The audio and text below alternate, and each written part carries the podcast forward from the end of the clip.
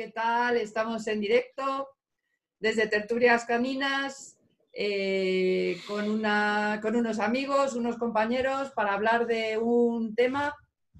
Bueno, el título ya lo habéis visto, el perro de rescate en España, 36 eh, años de historia. Aunque ahora, ahora hablaremos porque parece ser que hay alguno más por ahí. Sí, hay alguno más. Aquí, aquí tenéis a todos. Vamos por partes. Eh, vamos a, presentaros a Jesús Gómez Nava. Chucky. Hola, Chucky, ¿cómo estás? ¿Qué tal? Hola, Susana. Eh, Susana, Isa, bien, todo muy bien. Hola. ¿Qué tal? ¿Qué tal? Eh, mira, ya que lo dice Susana Izquierdo, ¿qué tal? ¿Cómo estás? Hola, Susana. Buenas tardes a todos. Muchas gracias por la invitación. Un placer, muchas gracias por estar. Antonio García Esteban, hola, ¿qué tal? ¿Cómo estamos? Buenas tardes, pues muy bien, encantado de veros las caras, aunque sea de esta forma. Por lo menos no llevamos mascarillas. Eso. Y, aquí tenemos también a Miguel Gómez. Miki, Miki, hola. Hola, sí, ¿qué tal? Buenas tardes a todos y un placerazo compartir esta tarde con, con todos vosotros a ver si, sacamos conclusiones y recordamos cositas y, también podemos aportar un poco a, todo este mundo, ¿verdad? En el que estamos todos metidos. Eso esperemos.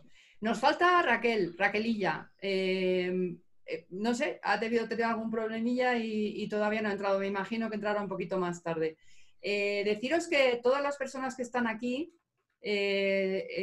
todos nos hemos conocido en eh, los primeros inicios, digamos, los inicios del perro de rescate. Bueno, unos eh, han estado más en los inicios, yo, yo de los que estáis aquí soy la última, en verdad, que yo recuerde, en, incorporarme al perro de rescate. Y bueno, eh, muy por encima, Chucky está en el grupo de perro de salvamento de Asturias, estaba entonces y sigue estando ahora, ¿verdad, Chucky?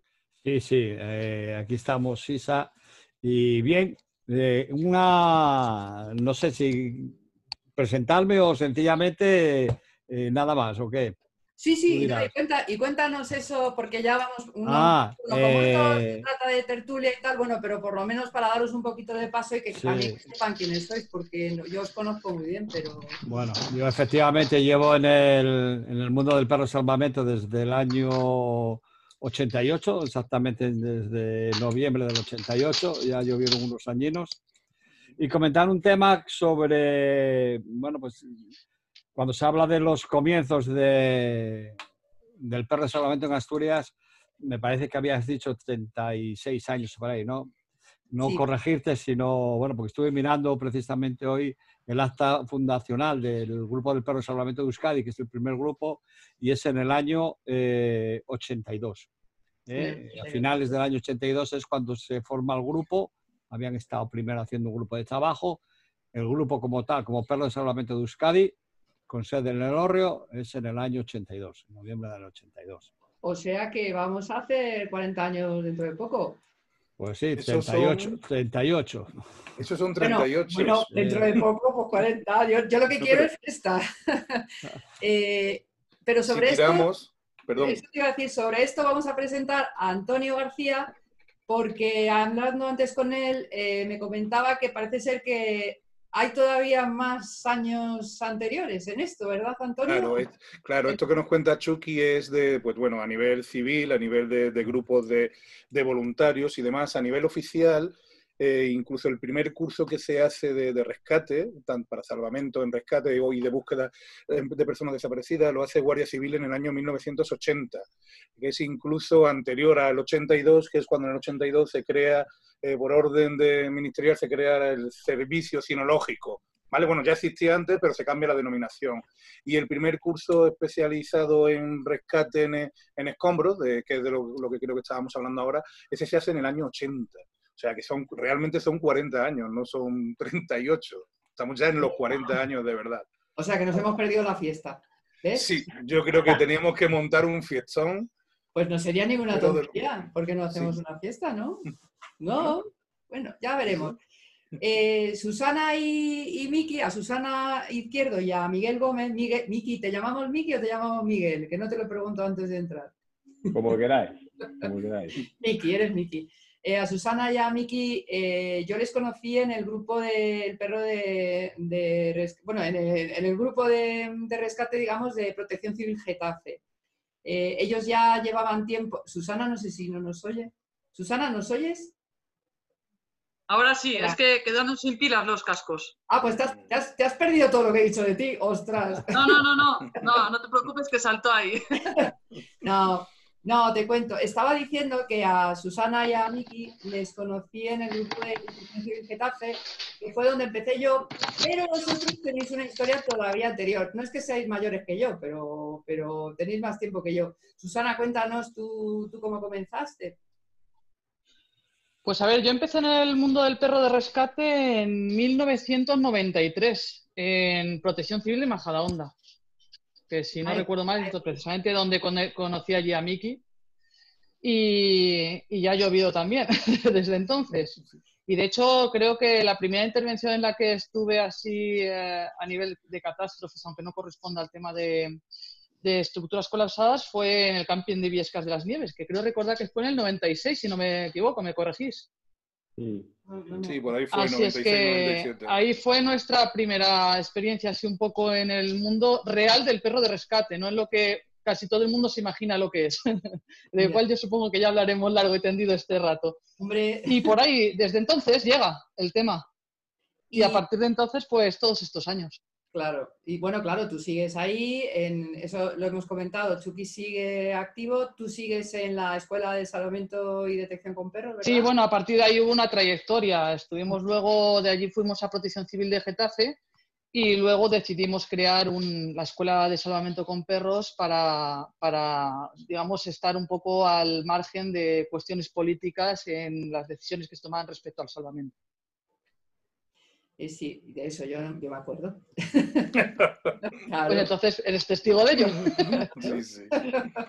Cómo mola veros por aquí acordarse de todas estas cosas. Eh, y bueno, y, aquí tenemos a Miki, que... Miki, Miki, ¿eh? tenemos poco, poco, tiempo para la presentación. no, cuéntanos, Miki. Que yo poco, yo me voy a unir a, Susana en muchas cosas porque digamos que hemos sido, mm, a Susana, a ver qué cara me pone, eh, hemos sido almitas gemelas, nos hemos criado juntos prácticamente, ¿verdad? Eh, entonces, pues yo conocí a, eh, CICAM de Majadahonda, allí tuvimos un primer proyecto y demás, una gente que venía también del País Vasco y tal y a partir de ahí pues eh, entramos en Protección Civil Majadahonda y bueno pues empezamos a, trabajar juntos en, todo esto con muchísimas ganas, muchísima ilusión.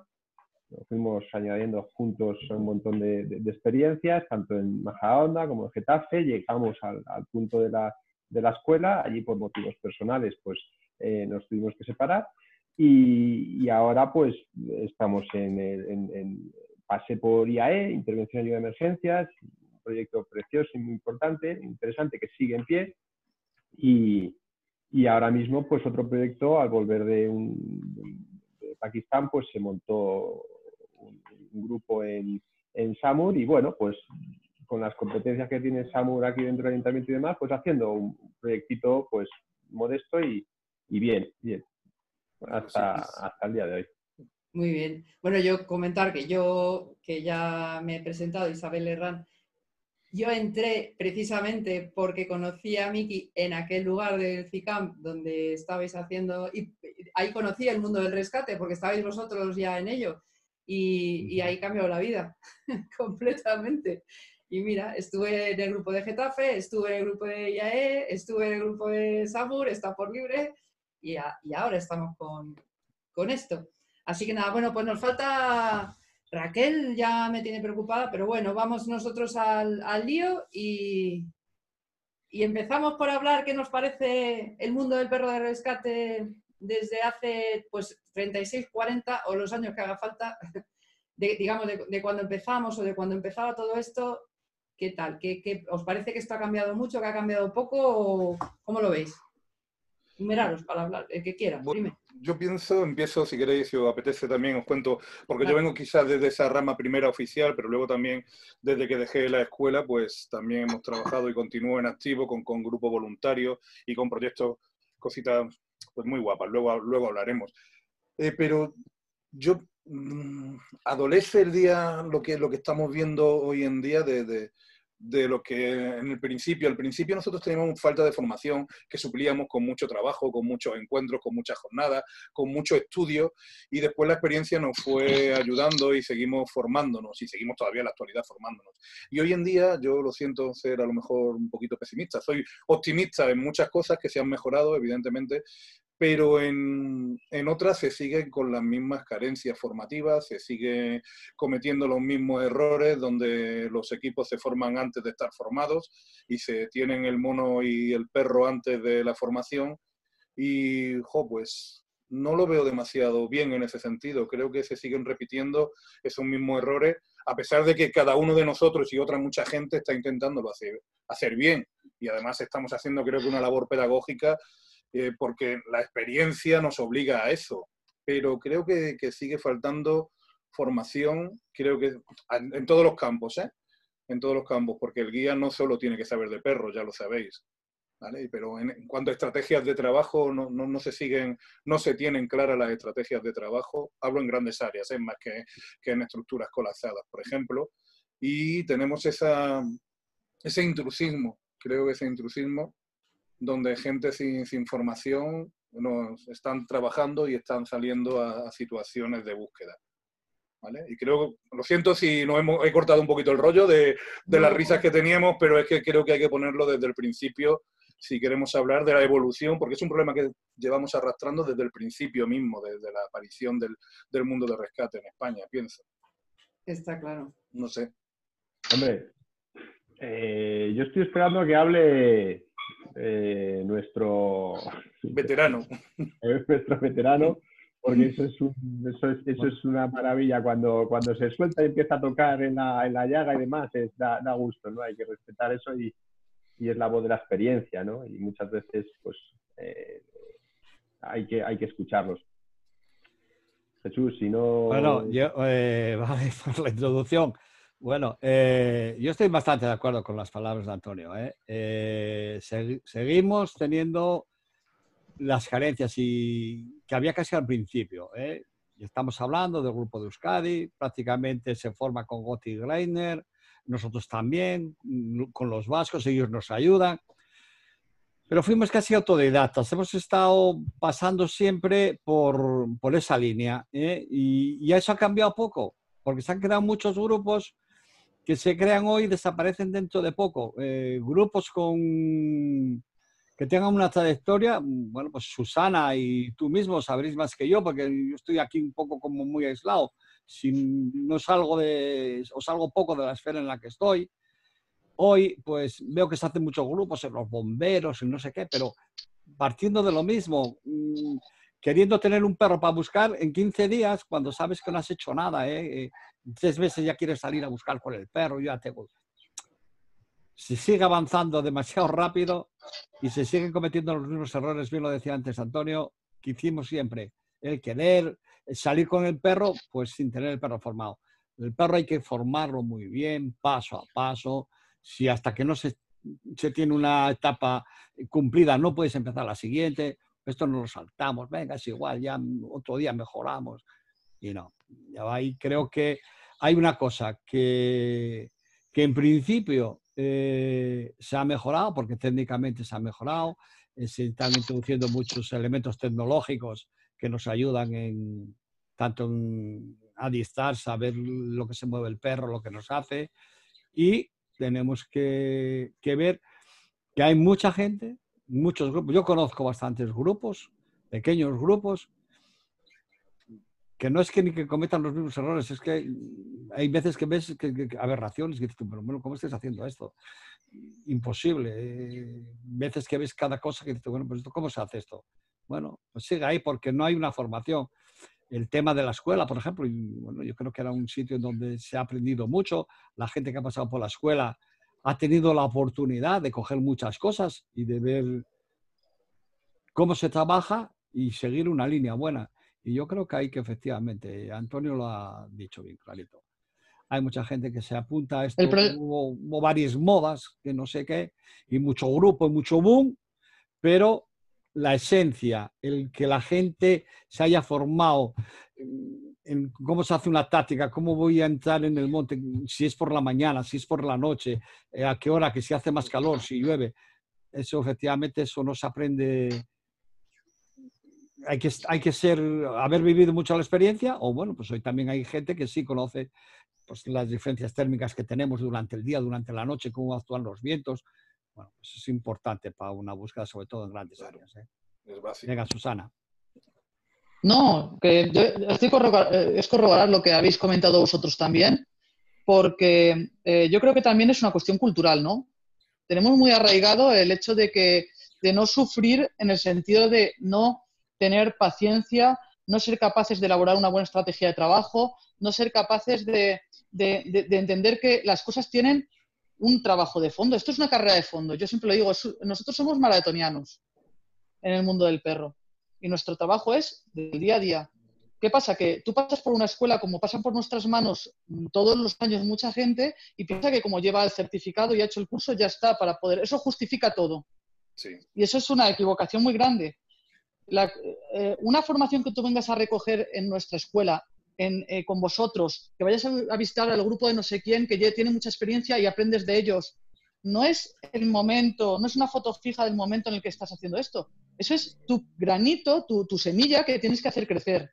Y esa semilla que tienes que hacer crecer es experiencia, es tiempo y es pegarte, consultar y el esfuerzo de hacerlo día a día. Nosotros cuando empezamos, eh, hace ya, pues ya digo, en 93, nosotros nos marchamos fuera de España también a aprender, porque aquí lo que había era el, aquello de en el país de los ciegos el torto es el rey, muchas veces. ¿Cuándo empezamos a, ver las cosas? Cuando nos juntamos con vosotros, que ya estabais, eh, habíais empezado, cuando nos juntamos con la gente del País Vasco, y todo lo que habíamos recogido de base de formación en Francia, que es donde estuvimos trabajando con los bomberos franceses, y, con una buena base empezamos a acumular experiencia a, raíz de juntarnos con grupos que ya tenían un bagaje. Pero esto requirió muchos años, nos requirió seis o siete años de estar trabajando en la sombra pum pum hasta que pudimos poner en operativo los perros. Entonces, hay que tener mucho cuidado con esto porque eh, es lo que digo, muchas veces en el país de los ciegos el tuerto es el rey y, hay mucho vendedor de humo. Y esto es un trabajo que requiere mucho sacrificio. Yo, si me permitís, eh, había un, gran, un gran grupo trabajando que eran pero que eran como, como, muy cerrados, ¿vale? Y lo digo porque yo pertenecía, pertenecí después en principio, teníamos grandes trabajadores en el mundo del perro y en el mundo del rescate, pero que como pertenecían a cuerpos oficiales, además recordar, y todo lo, habéis sabido, aquellas antiguas guerras entre los oficiales y los voluntarios, y que yo para, para entrenar algunos días con Isa o con Miki tenía que engañar y decir que no habíamos encontrado por casualidad en el campo de trabajo. ¿Recordáis aquello? Porque, porque estaba casi mal visto que trabajáramos conjuntamente en vez de nutrirnos uno y otro de lo que sabíamos. Y, y, es verdad que había que diferenciar eso hasta que empezamos a, a trabajar juntos y a sumar experiencias. A mí Suiza me, me cambió bastante también la visión del mundo de, del trabajo en, en estructuras colapsadas. Y luego también lo que, lo que sí me gustaría comentar y que vi que se, me, se ha mezclado y no sé si todavía se sigue mezclando mucho, porque yo cada vez estoy más trabajando única y exclusivamente grandes áreas, aunque prepare perros también y ayude para otras cosas, es el, el, grupo, el grupo de, de, rescate que hace escombros o estructuras, pero también grandes áreas. Y no ha salido en su vida a hacer grandes áreas, pero se nos planta en una búsqueda en grandes áreas y viceversa el grupo de, que ha hecho cuatro cositas en grandes áreas y hay un, colapsamiento y se nos presenta con los perros en colapsamiento. Entonces yo creo que pocos grupos ahora mismo en España tienen, tienen esa cantidad de perros y volumen de gente necesario como para tener dos equipos diferenciados en grandes áreas y escombros o tienen una estrategia y un diseño de entrenamiento lo suficientemente serio como para que el mismo perro de grandes áreas en un momento dado también lo puedas hacer pisar escombros. No sé qué opináis sobre esto. Creo que que se ha ido mm, entremezclando a lo largo de los años y es un, un problema que seguimos arrastrando, como decíamos, decíamos antes. Mm. Yo creo que eh, en relación al tema de, de, la formación, pues sí, efectivamente es, es, muy carente y hay un tema que, que ha dicho Susana y, y, ha puesto por ello, es un tema cultural. Y más aún en los tiempos en los que vivimos, ¿vale? Normalmente somos eh, mediterráneos y, bueno, pues todo vale, por un lado. ¿no? Por otro lado, ahora eh, todo va muy rápido y todo es imagen también y lo quiero ya. Bueno, pues vamos a ver, estamos ahora mismo en un, en un trabajo, ya no me refiero al salvamento, sino en trabajar con animales, ¿vale? Que requiere lo primero de unas cualidades de la persona, ¿vale? Por lo tanto, no todo el mundo vale y ahí es donde debemos de incidir a la hora de ponernos a trabajar. Uno, dos, eh, a trabajar con perros. Dos, eh, los perros en sí, ¿de acuerdo? Entonces esa persona que a lo mejor pues ya vale, se tiene que formar, ¿vale? Pero también necesitamos un perro y ese perro necesita un equipo de gente cualificado con unos recursos para su formación, tanto del perro como del guía cualificados, ¿vale? Y además también necesitaríamos un respaldo, buscar recursos, tipos oficiales lo tienen de, de otra forma, asociaciones de otra, pero todo eso, todo ese conjunto es algo que evidentemente lo queremos en dos días y bueno, pues al final es, es, prácticamente pan para hoy, hambre para mañana y todo esto repercute en la credibilidad del resto de, equipos, de grupos que están trabajando, pues, pues como habéis dicho todos, ¿no? desde hace mucho tiempo, con unos resultados, con unos detalles, como decía Jesús, tan importantes como eh, trabajo de día o trabajo de noche, trabajo en un valle o trabajo en una extensión diferente al valle, en un cortado o está con nieve, con menos nieve, con unas temperaturas, todo eso hay que descubrirlo, conocerlo y, que evidencia mejor que, que, nos lo pueda dar gente que ya sabe del tema. Pero eh, formamos un grupo, en dos días se disuelve, de ese grupo salen tres y de esos tres eh, ya se disuelve y se pierde y, bueno, repercute en la credibilidad de nuestro trabajo. Y empiezan a, aparecer. Me, gustaría contar una cosilla nada más eh, eh, sobre esto. Eh, yo siempre también soy de la opinión de todo lo que estáis diciendo. Sabéis que yo lo he vivido, pero ya hace años que lo, lo veo desde, desde, el sillón. pero se ve muy bien también, se ven muchas cosas. Y lo que sí veo es que mm, es verdad que todavía sigue existiendo ese problema, pero también es verdad que debemos tener en cuenta que ahora tenemos mucha formación y tenemos, bueno, mucha formación, más que, más que mucha formación, tenemos muy, buen acceso a los datos. Entonces, lo que a nosotros o, a vosotros o a mucha gente le costó tanto tiempo eh, sacar adelante o, formar, también es lógico que ahora, eh, ¿vale? Es por romper una lanza a favor de ciertas cosas es lógico que ahora eh, cueste menos, un poquito menos, porque ya se tiene, digamos, toda esa estructura, todo lo que se ha currado eh, eh, antes, pues digamos que eso es un trabajo un poquito allanado en ese aspecto. Y por otro lado, también es una cosa de la que me doy cuenta, por más que soy muy pesada con el tema de, que hay que tener grupo, de que hay que estar formado, de que no se puede hacer en dos días, totalmente de acuerdo.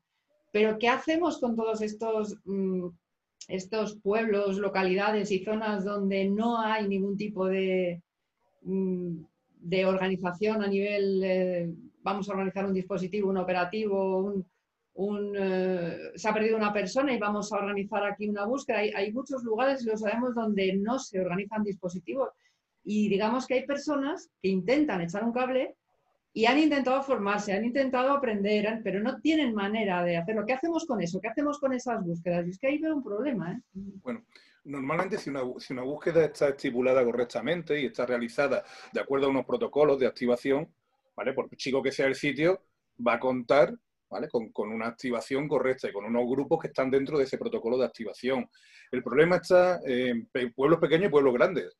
Para mí, evidentemente, no hace falta romper una lanza, como decía Isa porque es verdad que hay mucha gente, hay muy buenos profesionales, hay muy buenos profesionales, hablo, me da igual del color del mono que lleven y si son voluntarios o profesionales, me, conocéis suficiente.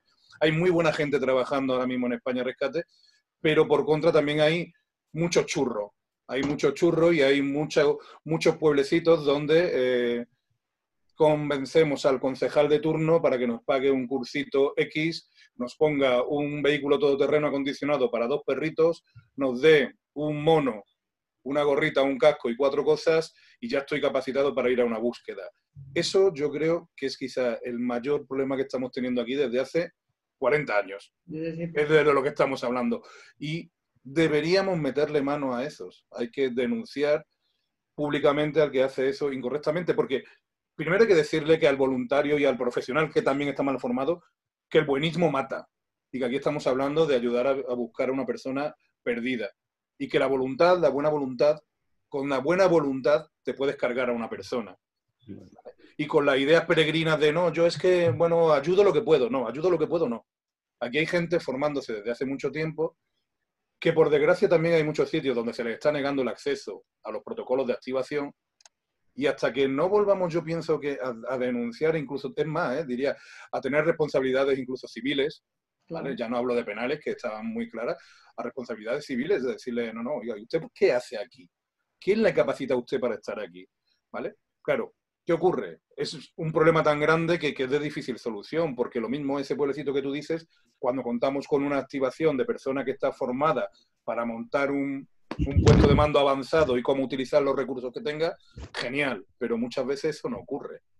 Eso no ocurre y lo estáis viendo. Lo estáis viendo que vamos a unos operativos donde, bueno, pues se usan los medios de forma peregrina o la, de forma, si tenemos suerte y el jefe del operativo pone oreja y nos escucha, a los que tenemos un poquito más de experiencia, que no digo la razón, sino más experiencia, se les puede explicar cosas. Pero si no, pues seguimos teniendo pues eso, búsquedas como le decimos nosotros a morir por España. Vamos a buscar a, una persona a lugares donde hace 40 años que no pasan ni las cabras monteses por allí. No, es que una vez por allí apareció un señor, ya, bueno, pero ese es el easy, no puedes eh, estructurar toda la búsqueda en ese easy. Y si pasa, pienso. ¿Cómo? sí, perdona. Perdón, Antonio, que te interrumpa, pero eh, es que en, ese sentido, en esos pueblecitos, en esas demarcaciones, ¿verdad? En esas comarcas, estoy imaginando zonas un poquito más remotas, ¿no? Eso lo, lo coordina y lo lleva a Guardia Civil. Sí, no, no, sí. Perdona, Miki, incluso dentro de Guardia Civil hay, hay señores que tienen una pobre formación en cuanto a, la dirección de una búsqueda, lo siento, y son amigos algunos y compañeros, y yo el tiempo que estuve en la escuela era uno de, los empeños pedagógicos, el formar a los responsables. A los responsables de esas búsquedas tienen que saber, si el responsable falla, hemos terminado. Hemos terminado. Entonces, contando con esa autoridad, que es quien, lo tiene que llevar, bueno, eh, sí es cierto que lo que, lo que estás comentando, ¿quién capacita? ¿no? O sea, eh, bueno, a lo mejor ese número de la Guardia Civil en ese momento pues no tiene esos recursos, pero sí puede tirar o puede alguien llegar a identificarse como capacitado para manejar y solicitar los recursos necesarios, ¿verdad? Entonces yo creo que a partir de, a partir de ahí es donde eh, llevamos trabajando 20 años, a lo mejor de forma más intensa, lo habéis intentado más unos, otros menos, otros, pero no terminamos de concretar la, eh, la identificación de quién está hoy listo y quién no ha renovado ese, esa, esa, ese examen quizá de, bueno, pues de qué, de seis meses, de un año, de tal, Entonces, ahí es lo que tú dices, el buenismo mata. Eh, la, eh, como, bueno, pues, pues eh, somos, muchas veces somos imprudentes por desconocimiento. Yo llego y quiero mi perro y sé que mi perro, mi perro, si buscar un perro, yo lo decía el otro día con no sé quién, ¿quién va a enseñar a buscar un perro? Nadie. El perro busca. Otra cosa es que busque lo que yo quiero y como yo quiera. Y, cuando yo, quiero. Cuando yo quiero. Efectivamente. a lo mejor yo, a lo mejor yo como guía eso no lo sé. Y mi perro, bueno, yo hago, mira, todos los días. Entreno todo, mira, entreno todos los días, tres veces al día y me encuentras siempre. Ya, pero es que a lo mejor no estamos planteando. Por eso volvemos abajo a la formación. Por eso volvemos a que una persona tiene que saber de perros primero. Eh, verlos dentro de un grupo, verlos, y si ahora mismo, Isabel, no tengo a mi alrededor un grupo, lo tendré que buscar o tendré que dedicarme a ir aprendiendo de perros o a lo mejor como hemos hecho muchos o ha hecho mucha gente, se han tenido que desplazar e irse a vivir a otro lado donde puedan desarrollar su profesión. Porque eh, yo en mi pueblo, con dos perros y tres amigos, bueno, bueno, es más complicado. Pero, ¿Cuántas, veces, perdón, Isa, que te corto? No, tú, tú. ¿Cuántas, veces os ha ocurrido llegar a un operativo y que el que está a cargo del operativo no tiene ni idea? Por desgracia, eso, eso sí es verdad que cada vez se va minimizando más y por lo menos se dejan atender. También en la escuela, en la escuela nacional, Susana, me consta que lleváis mucho tiempo dando también caña para, para organizar directamente. Pero yo que lo estoy viendo ahora, no desde la parte oficial, llevo ya muchos añitos también, desde la parte del voluntariado, es una lotería. Llegar allí, entonces yo creo, y estoy de acuerdo con, con vosotros en que, y lo he dicho al principio, la formación canina es principal, pero también os cuento una anécdota. Eh, hay un grupito, porque yo, sigo formando y me sigue gustando formar y sabéis que organizo jornadas y, dirijo técnicamente varios equipos. Y hay, hay, un equipo en Granada que lleva cuatro positivos, cuatro positivos, sin haber sacado el perro del coche. Simplemente diseñando la estrategia de búsqueda correcta y decir, vale, vamos a trabajar ahí. Oye, ¿esto, esto lo habéis hecho? No, vamos a hacerlo antes de comenzar con los perros. Cuatro positivos. Simplemente utilizando una estrategia de trabajo y no sacando el perro y yéndome campo a través sin más sentido. O lo vieron por allí, lo vieron por allí, lo vieron por allí. Eso, eso es absurdo, eso se buscaba hace 20 años. Creo, creo y me consta que hay muy buenos equipos hoy que no hacen eso y que tienen esa formación a la hora de trabajar, pero todos los novatos que llegan a este mundo del rescate siguen adoleciendo de eso. Por muy bien formados en el tema del perro que vengan, Después llegan y no saben lo que es una batida cerrada, lo que es una batida abierta, cómo trabajar, como decía Chucky, los vientos de ladera dependiendo de la hora del día, si está dando o no, cómo gastar o no gastar a un perro, dónde tengo los puntos calientes y posibles estadísticamente dependiendo del perfil de la víctima. Todo ese conocimiento es conocimiento que el guía tiene que barajar y que tiene que sumar a la hora de diseñar la estrategia de uso del perro, cuidado. Y ese uso del perro, así hay que explicárselo al jefe de PMA y decirle, mire usted, señor, tiene usted un equipo aquí canino y este equipo canino se usa así, por estos parámetros. No, usted vaya a hacer 22 kilómetros por si... Bueno, muchas gracias, pero yo allí no me voy con mi equipo. Hala, hasta luego. Ya está, así de sencillo.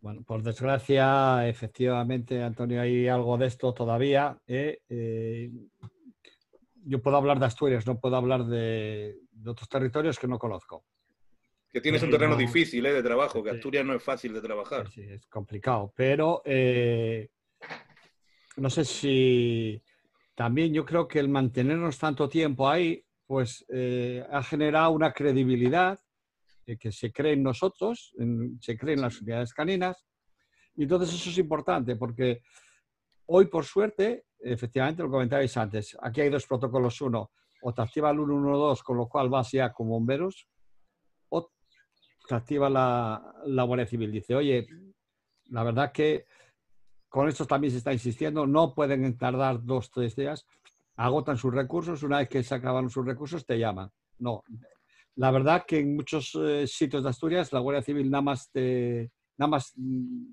sabe de una, una, persona desaparecida, ya te llama, llama al 112 y ya se nos moviliza. Siempre, habitualmente hoy, cada vez que vamos a una búsqueda, está allí ya alguien de bomberos, sabe cómo trabajamos, habitualmente es lo que decías antes, y si no sé, se deja aconsejar. Y en eso estamos también la, mayoritariamente, mayoritariamente, hay ocasiones en que no, pero mayoritariamente la Guardia Civil cuando está allí, oye, mira, nosotros hicimos esto, como lo veis, planificamos esto así, nosotros nombramos a uno de los que va, vamos, dos, tres equipos, los que sean, hay un responsable de intervención que en función de los datos que ahí se manejan, y lo que decías tú antes, hay veces que das un positivo sin bajarte casi del coche, solo, solo, solo hablando y diciendo, oye, sí, pues, no sé, una anécdota, oye, y este hombre, pero ¿cuándo falta? Pero bueno, ¿cómo está el coche? Aparece el coche aquí, falta el radio casé, ¿cómo es esto? Y dice, el que iba de jefe de intervención, estaba el alcalde y la guardia ¿sabéis si haya habido movimientos últimamente en la cuenta? Y dice, bueno, no, eso no se puede hacer. Y dice el alcalde, eso te lo yo ahora, ahora mismo te digo yo. Y llama al banco y dice, sí, sí, tenía aquí 20 millones de pesetas o no sé cuánto y, sacó la cuenta ayer, ayer por la tarde, a, última hora de la mañana, sacó todo el dinero y marchó. no sigas buscando, que ya apareció. Sí, búscalo, búscalo. Efectivamente, hay cosas que, que efectivamente, que, hay la gente que no tiene experiencia, lo comentabas antes, pero aquí en Asturias, por lo menos, sí se, está trabajando en ese sentido bastante bien. Nosotros estamos intentando crear un protocolo conjunto con bomberos y que valga también para, bueno, pues principalmente para la Guardia Civil, ¿no? Porque aquí el que prácticamente en Oviedo y en, las grandes ciudades donde hay Policía Nacional prácticamente no hay perros, no hay unidades caninas, por lo menos de busca de personas. Y el resto, y bueno, yo creo que se está entrando, que se está entrando y sí, bueno, pues a ver si conseguimos elaborarlo y para que sea una herramienta conjunta, vayas a donde vayas, estos son los protocolos que luego hay que, actual, hay que adecuar a ese momento que nos está pasando allí con las condiciones físicas o características de cada persona. Bueno, pues efectivamente se, se, tendrá que adecuar a, a esto, pero eso es lo importante. Y aquí estamos teniendo suerte en este sentido de que sí que... bien. Yo, la, la, Universidad de Navarra, sabéis que, que han editado un, un manual de, de, rescate, ¿verdad? Que estaba Manolo Javalera y estaba un, un bombero, no me, acuerdo, no me acuerdo ahora mismo del nombre. Es, ese, lo, ese, lo, hemos hecho entre Alejandro Barreiro y yo, la segunda edición. Por ejemplo, pues, pues eh, es verdad que se queda un poquito corto en muchas cosas, pero tienes ahí ya un, una base común para que todos los, los, rescatadores hablen el mismo idioma. Y eso creo que, que, es importante, porque ahora, por ejemplo, todo el boom que está volviendo a tener el mail trailing. Chicos, ¿os acordáis del rastro? Ahora, ahora hablamos de eso.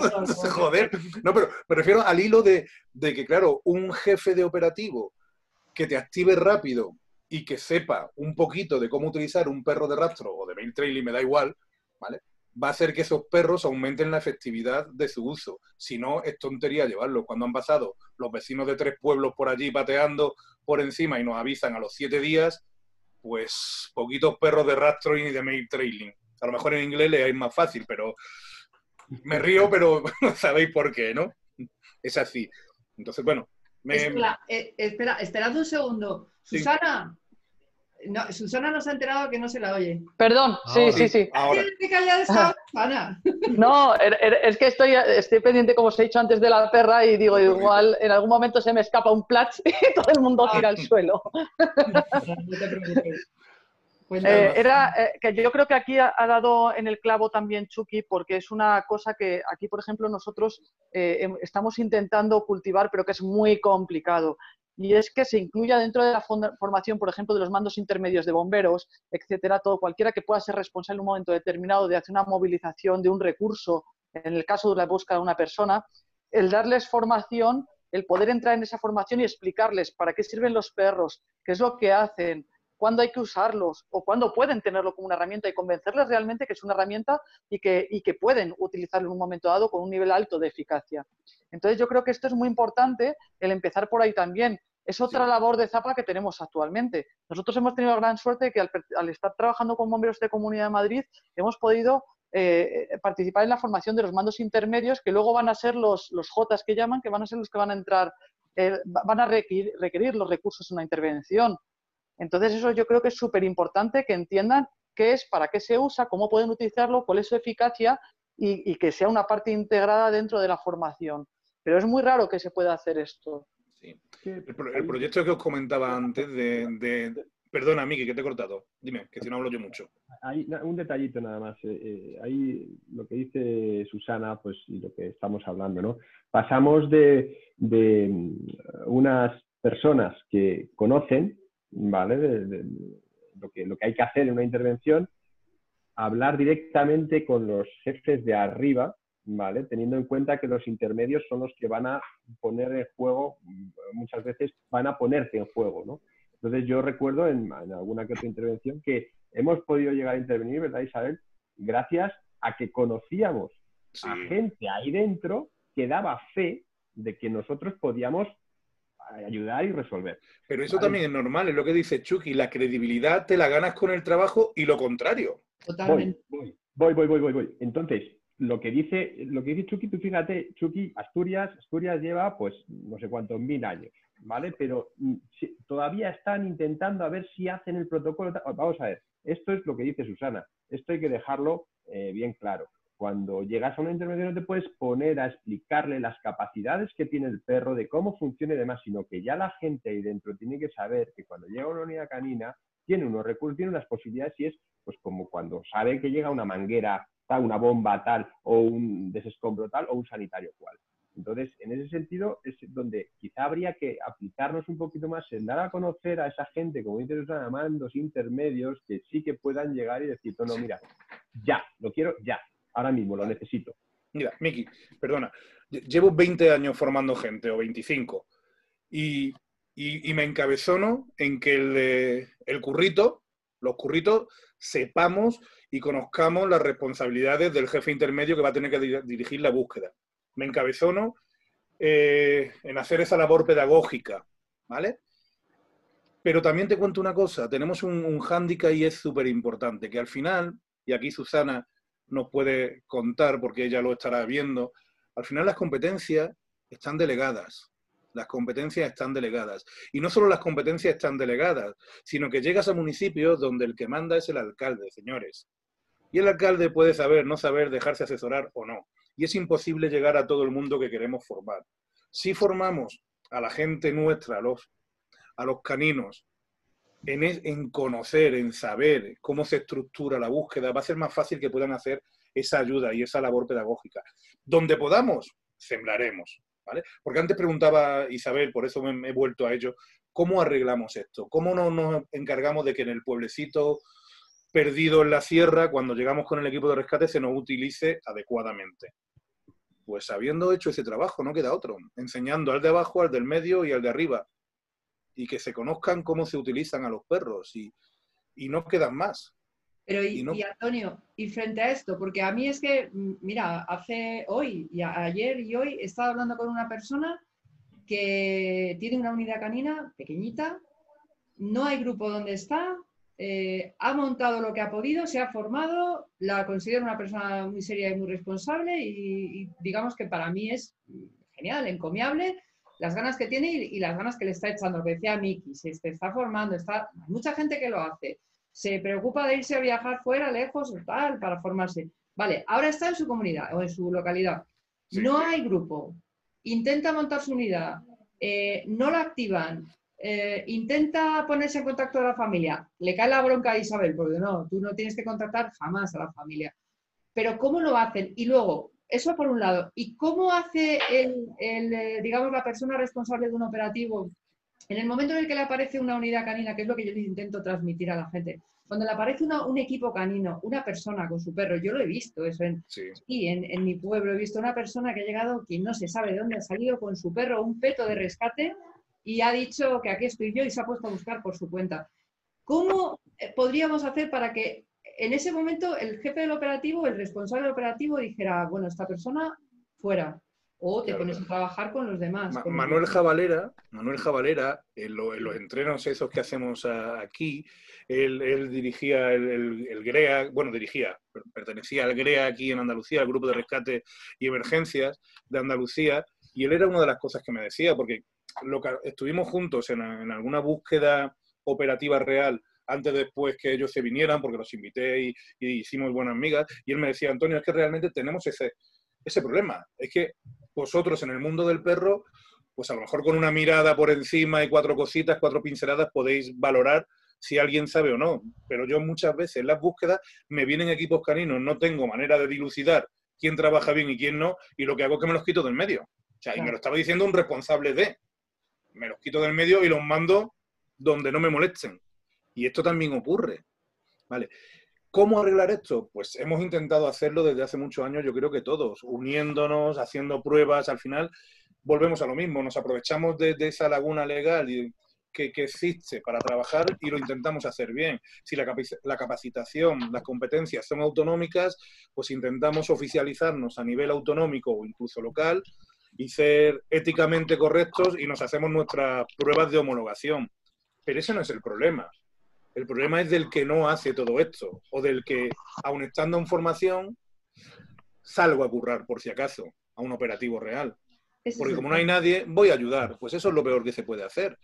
Vuelvo a lo que os decía. Euskadi ahora mismo a mí me ha dado una lección la administración y este, y este, y este grupo, la vía. O sea, están formando a su gente han podido sacarlo, no lo han sacado hasta que no tengan su formación completa, pero no solo están formando a la gente de perros en perros, les están dando toda la formación que, te cataloga como primer interviniente, que es básico, están formando a sus besetas y en el momento que el equipo diga, ok, harán exhibiciones y trabajo y jornadas conjuntas con los besetas, que serán sus jefes de, PMA. O sea, yo creo que eso es una buena manera de hacerlo. Una buena manera mira, Antonio, efectivamente, vamos a ver, eh, yo creo que eh, aquí en Asturias eh, ocurre un hecho que es en el 12 de junio del 87 cuando se, se estrella el helicóptero y mueren ahí los compañeros del País Vasco y... Sí, los del Orrio. Sí. Bueno, entonces, aquello sirve para mm, que en Asturias díjala, oye, pues esto no puede ser. Y esto se crea. Y se crea en Asturias y empezamos a trabajar en Asturias.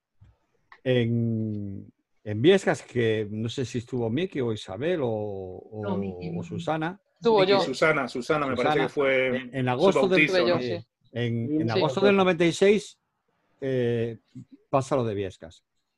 Allí va el, el grupo del Orreo y nos dicen que estaban más cercanos y nos dice, oye, venid para acá, que aquí hay un lío y nosotros, oye, vamos aquí dos días y tenemos que marchar. Bueno, pues fue donde Asturias y ahí se llegó a una conclusión, porque allí, allí hubo de todo.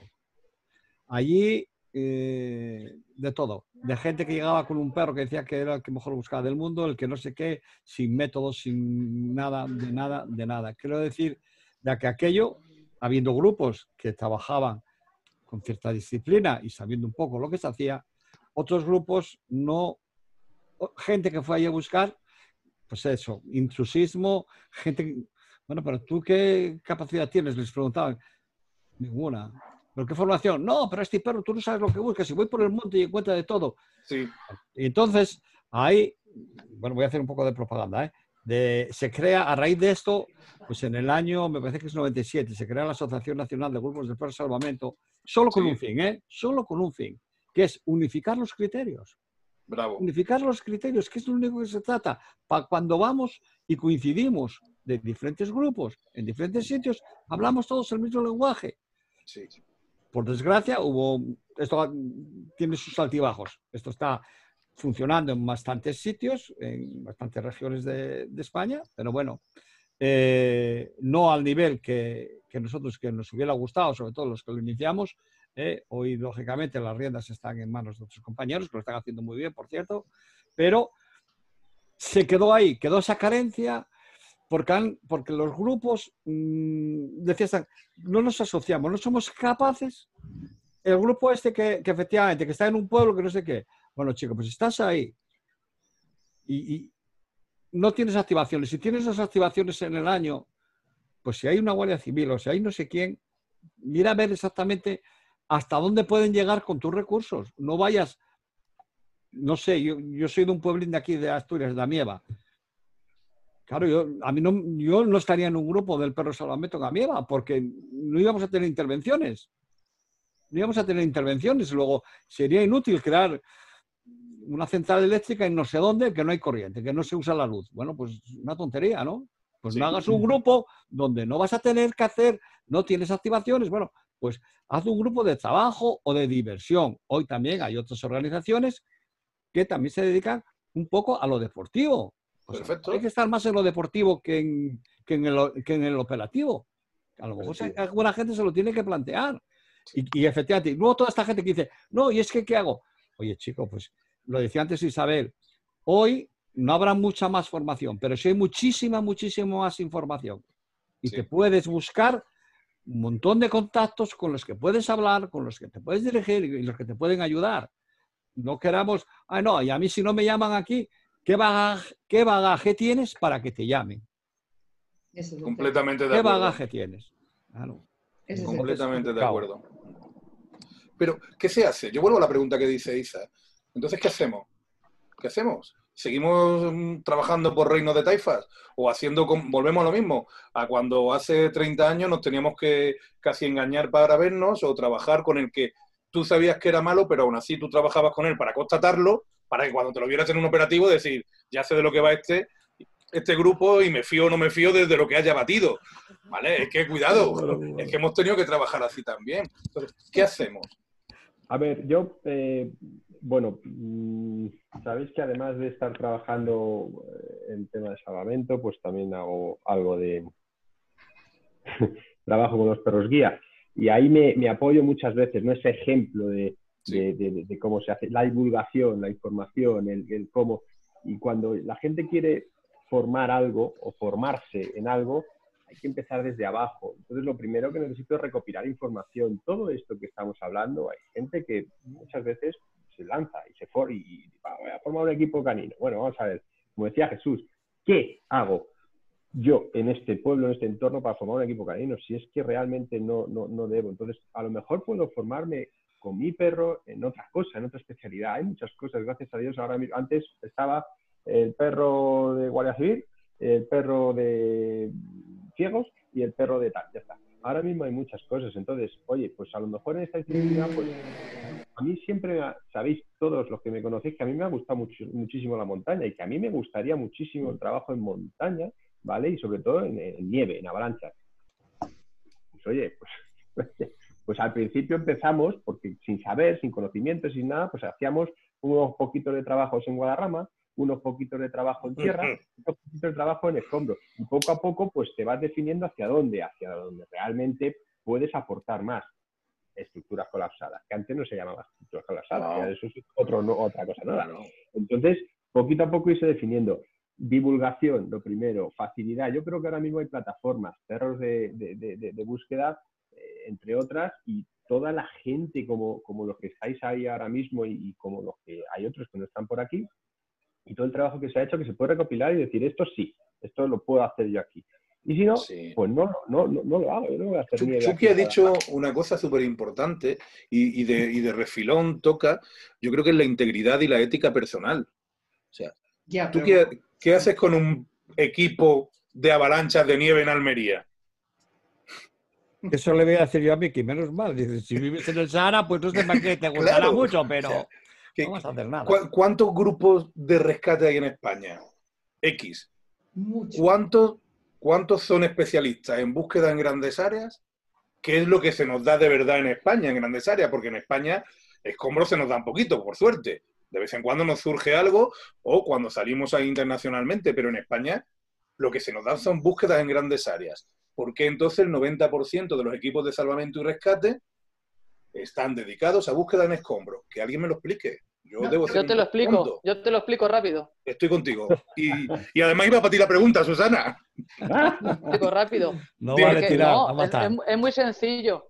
El, trabajo en, montaña requiere mucho más tiempo, mucho más desplazamiento y mucho más esfuerzo en el sentido de que no es lo mismo que irte al escombrito, sacar al perro 20 minutitos, hacer una búsqueda y fuera al nivel al que suele trabajar la gente de la que estamos hablando. Sí, te entiendo.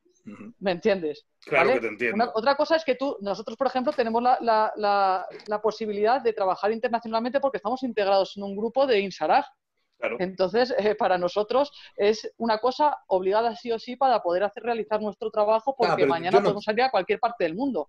Pero en general en España tú tienes toda... No, no, pero que en general toda, tú tienes toda la razón porque para tres escombros que, que se caen al cabo del año en España, pues casi todo el mundo. Pero yo creo que es por eso y porque es muy visual y vende mucho.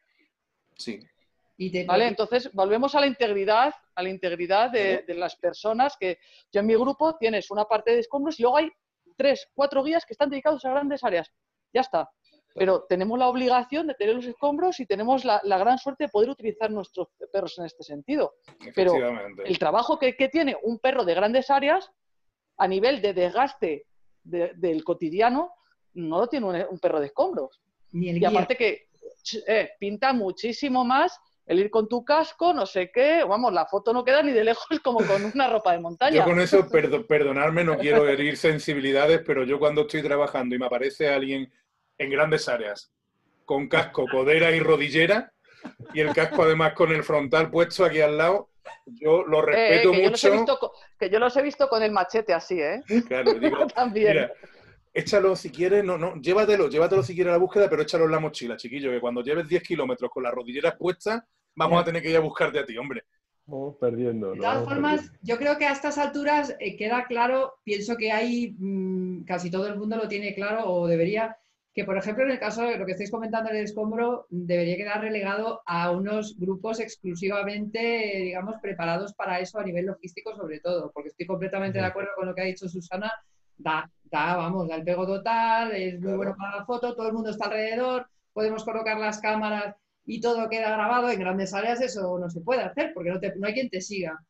Pero, por ejemplo, en el tema de catástrofes, yo creo que tenemos claro que a estas alturas, ¿no? Por ejemplo, si hay un derrumbe, una, perdón, un, terremoto, eh, ya, no, ya no tenemos ese problema, ¿no? Eso ha mejorado, ¿verdad? Eso de que antes, ¿os acordáis? Cuando íbamos por allí y de repente aparecía, yo me acuerdo de un señor francés, él solo con su perro, no se me olvida. Que no podíamos acercarnos a las mochilas. ¿Te acuerdas? Es que es una pasada, o sea, yo es que no, es que no se me olvidará, yo era una pipiola total, pero lo tengo clavado y digo, pero Eso sigue, sigue ocurriendo.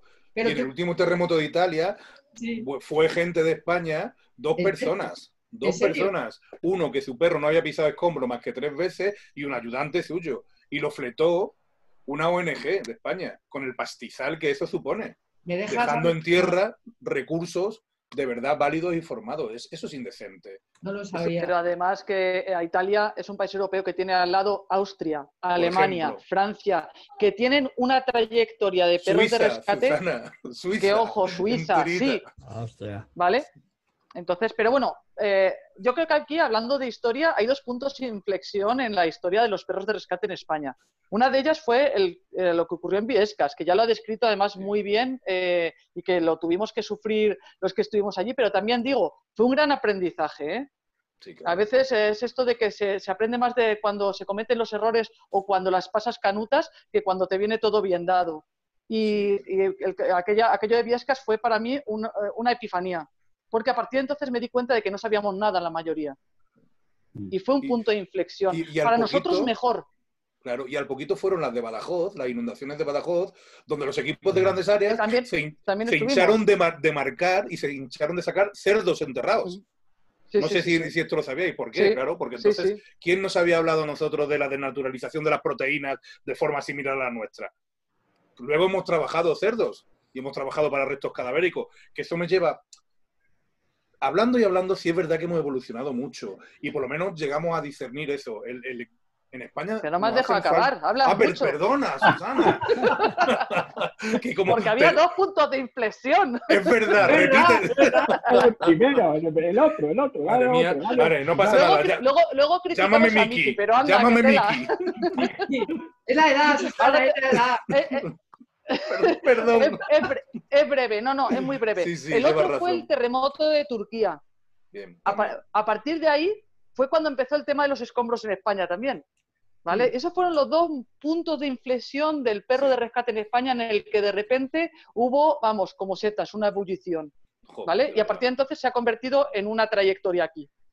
Nada más que era eso. No, perfecto, y perdóname que te haya cortado. ¿Te acuerdas del de Argelia? El de, el de, Argelia, ¿te acuerdas del terremoto de Argelia? Nos, movilizaron, oficialmente nos movilizaron a 75 personas. Y el gobierno español tuvo que repatriar a 420 y tantas personas. Si mis compañeros estuvieron allí una semana repartiendo, como cuando se acabó el trabajo con los perros porque no había, lo que hicieron fue decir, oye, pues para estar aquí y no hacer nada, estuvieron haciendo trabajo de ayuda humanitaria. que, aquí también hay, efectivamente, que aquí también hay mucho señorito, ¿eh? que no puedo trabajar mi perro, me marcho. Claro, por eso, por eso decía que, hablando y hablando, sí es verdad que, hemos ido evolucionando. Pero, pero, sí queda también pena que al final se ha cogido esto, bueno, pues reinos de taifas, parcelas donde se están haciendo las cosas bien, pero seguimos viendo esos disparates porque mm. no hay ese nexo común que nos una a todos. Y, esto deberíamos. Yo, he sacado a colación lo de las grandes áreas y, el escombro, porque, porque sigo moviéndome por toda España, sigo entrenando con todo el mundo. Y si me siguen buscando para ayudarle a formación en lo poquito o lo mucho que yo pueda, pero son mayoritariamente gente de escombros. Y, es lo que me, me, rompe el alma, claro, me quedo loco. O, perdona Isabel, y que quiero meter una cosita, sé que la moderadora eres tú, el tema de buscar vivos o buscar muertos. Chucky, cuando vamos a buscar grandes áreas, ¿qué nos vamos a encontrar? Pues de todo, de todo. No sabes qué vas a encontrar. Claro. No sabes qué vas a encontrar. ¿Qué tanto por ciento de, cadáveres hemos encontrado y te encuentras o las personas ya son fallecidas? Un alto, un alto tanto por ciento y no se entrena búsqueda de cadáveres. Eh, bueno, efectivamente, eh, tengo que darte una parte de razón. Nosotros hemos tenido bastante suerte en ese tema, porque bastantes, eh, fíjate, que decías antes, escombros, grandes áreas, no sé si decía Susana que, se, que tenía un grupo especialistas en grandes áreas, otro grupo en escombros. Bueno, si se puede tener esa infraestructura, estupendo. ¿Eh? Y en nieve, pues también. Nosotros, los perros, eh, el guía sabe en dónde trabaja su perro. Yo, mi perra, por ejemplo, no puedo meterla a unos, a unos escombros porque no puede. Pero sí en unas grandes áreas se mueve muy bien y en la nieve se mueve muy bien. Perfecto. Y en los escombros, pues tiene complicado. Entonces, yo solo hago grandes áreas y nieve, pero yo, compañeros que hacen las tres disciplinas y los perros funcionan de cine. Te, voy a un, te, voy, a, un, tema. Mira, tenemos una, hay una riada, lleva una casa por delante. ¿Cómo viene? Que le da la vuelta a la casa. Bueno, pues hay una perra. Vamos allí y, y bueno, y una perra, por la mañana empieza una perra allí, pum, pum, pum, y aquí, aquí, no ladra, pero empieza a escarbar, se pone nerviosa, y el guía, que era un guía experto que estaba allí, dice, pues tiene que estar aquí, porque esto, esto no hay otra explicación. Y empiezan y empiezan, y la pala empieza a sacar allí un arreto de este, y empieza a sacar, a sacar escombro, y efectivamente, y al final estaba allí la víctima. Tal vez yo la duda que yo tengo, si puedo usar el mismo perro para vivos que para muertos, que creo que no. Que creo que no. Yo, ahora, arriesgo de hablar se puede, pero no se debe. hablaré sobre eso. Bueno, yo te voy a decir, eh, yo también, con otro perro, ya fallecido, llega y el perro yo veo que se extraño, mira, viene para mí y empieza como a llorar. Bueno, y está allí y hay una persona fallecida. Llevaba ya dos días fallecida. Porque había, había muerto en el acto. Se había despeñado y había muerto en el acto. Pues no lo sé. Nosotros ahí eh, prioritariamente, prioritariamente vas a buscar vivos, lo primero que, haces. Y nosotros efectivamente somos también un grupo pequeño, no tenemos especialistas en, en, muertos, que creo que se debería dedicar perros a vivos y perros a muertos. Esa diferencia yo sí la haría. La de escombros, grandes áreas y nieve porque yo he visto que aquí funcionan muy bien, pero que muy bien en las tres disciplinas, pero sí eh, diferenciaría entre vivos y muertos. Eso sí, que... Yo a lo mejor no me he explicado bien antes. Hablaba de, de, equipos que son especialistas solamente en, una, en un término en escombros, por ejemplo, y se mueven en grandes áreas sin saber. Y que mayoritariamente se han quedado en escombros sin hacer grandes áreas. Yo, defiendo lo que tú estás comentando, Chucky, el perro multidisciplinar, porque además es enriquecedor para el animal. Moverse en avalancha, moverse en escombros, si puede y no tiene problema, moverse en grandes áreas. Si sabes combinar las, eh, las estrategias y los diseños de entreno, vas a enriquecer la calidad del trabajo del perro. Eso sin duda si hay perros que no se mueven bien en escombro, pues oye, no se mueven bien en escombro. O, si hay solo en escombro, perfecto. Y con lo que me estás diciendo, nosotros la experiencia que hemos tenido ha sido cuando, evidentemente, un perro está sobre un cadáver y dependiendo del tiempo de fallecimiento y demás, hay componentes que todavía son semejantes. Y los perros que van a hacer entran en ansiedad, entran en respuestas de estrés, lloriquean, se asustan. Eso, un guía, un guía veterano que lo haya visto y que haya pisado ya cadáveres, eh, hablando en plata, no necesita que, hacerle a su perro marcar sobre el muerto para saber que ahí hay un muerto, ¿vale? Pero eso es, ¿cómo decírtelo? No, no es fiable al 100%, porque no es un entrenamiento de marcaje sobre persona muerta. Y entonces sí que haría lo que, lo que decía Susana. ¿Puedo tener un perro que busca vivos, pero que por sus reacciones, que yo las conozco, me, me marque un muerto y lo cante como que me está marcando muerto? Sí, pero eso no es un perro de cadáveres. Yo creo que el equipo debería tener perros especialistas en cadáveres y que sigan funcionando con las mismas técnicas de grandes áreas, en la misma diseño de estrategia, pero que lo que estén buscando sea un cadáver.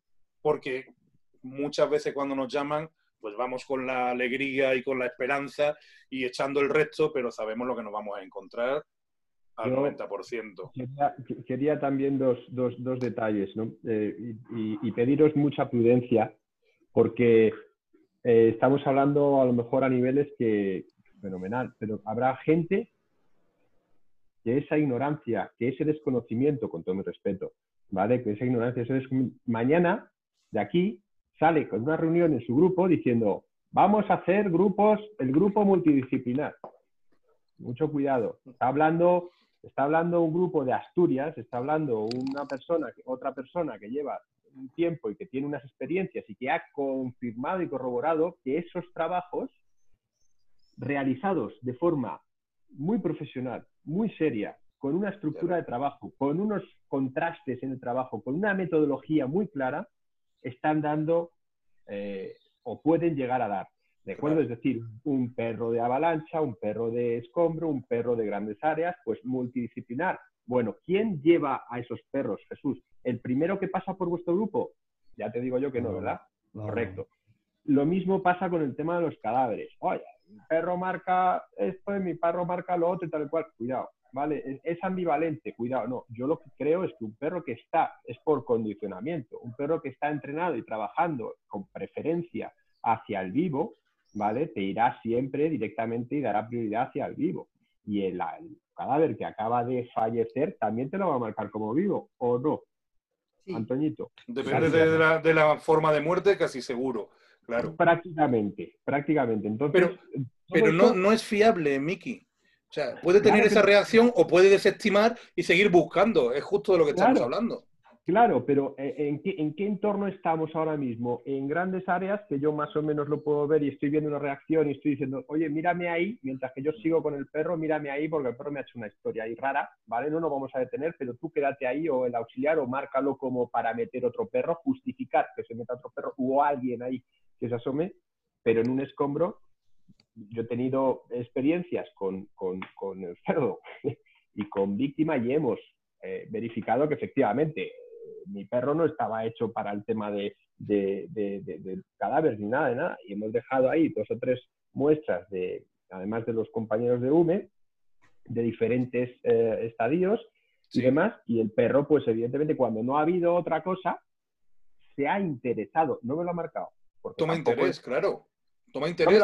investiga el aroma. Un guía, un guía veterano se va a dar cuenta de que esa investigación del perro puede significar algo. Pero no es claro, pero no es categórico, no es firme. Por eso yo creo que estamos hablando lo mismo.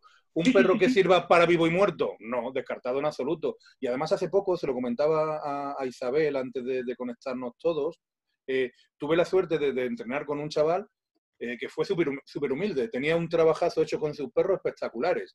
Y tenía perros de vivo, perros de muerto y perros duales.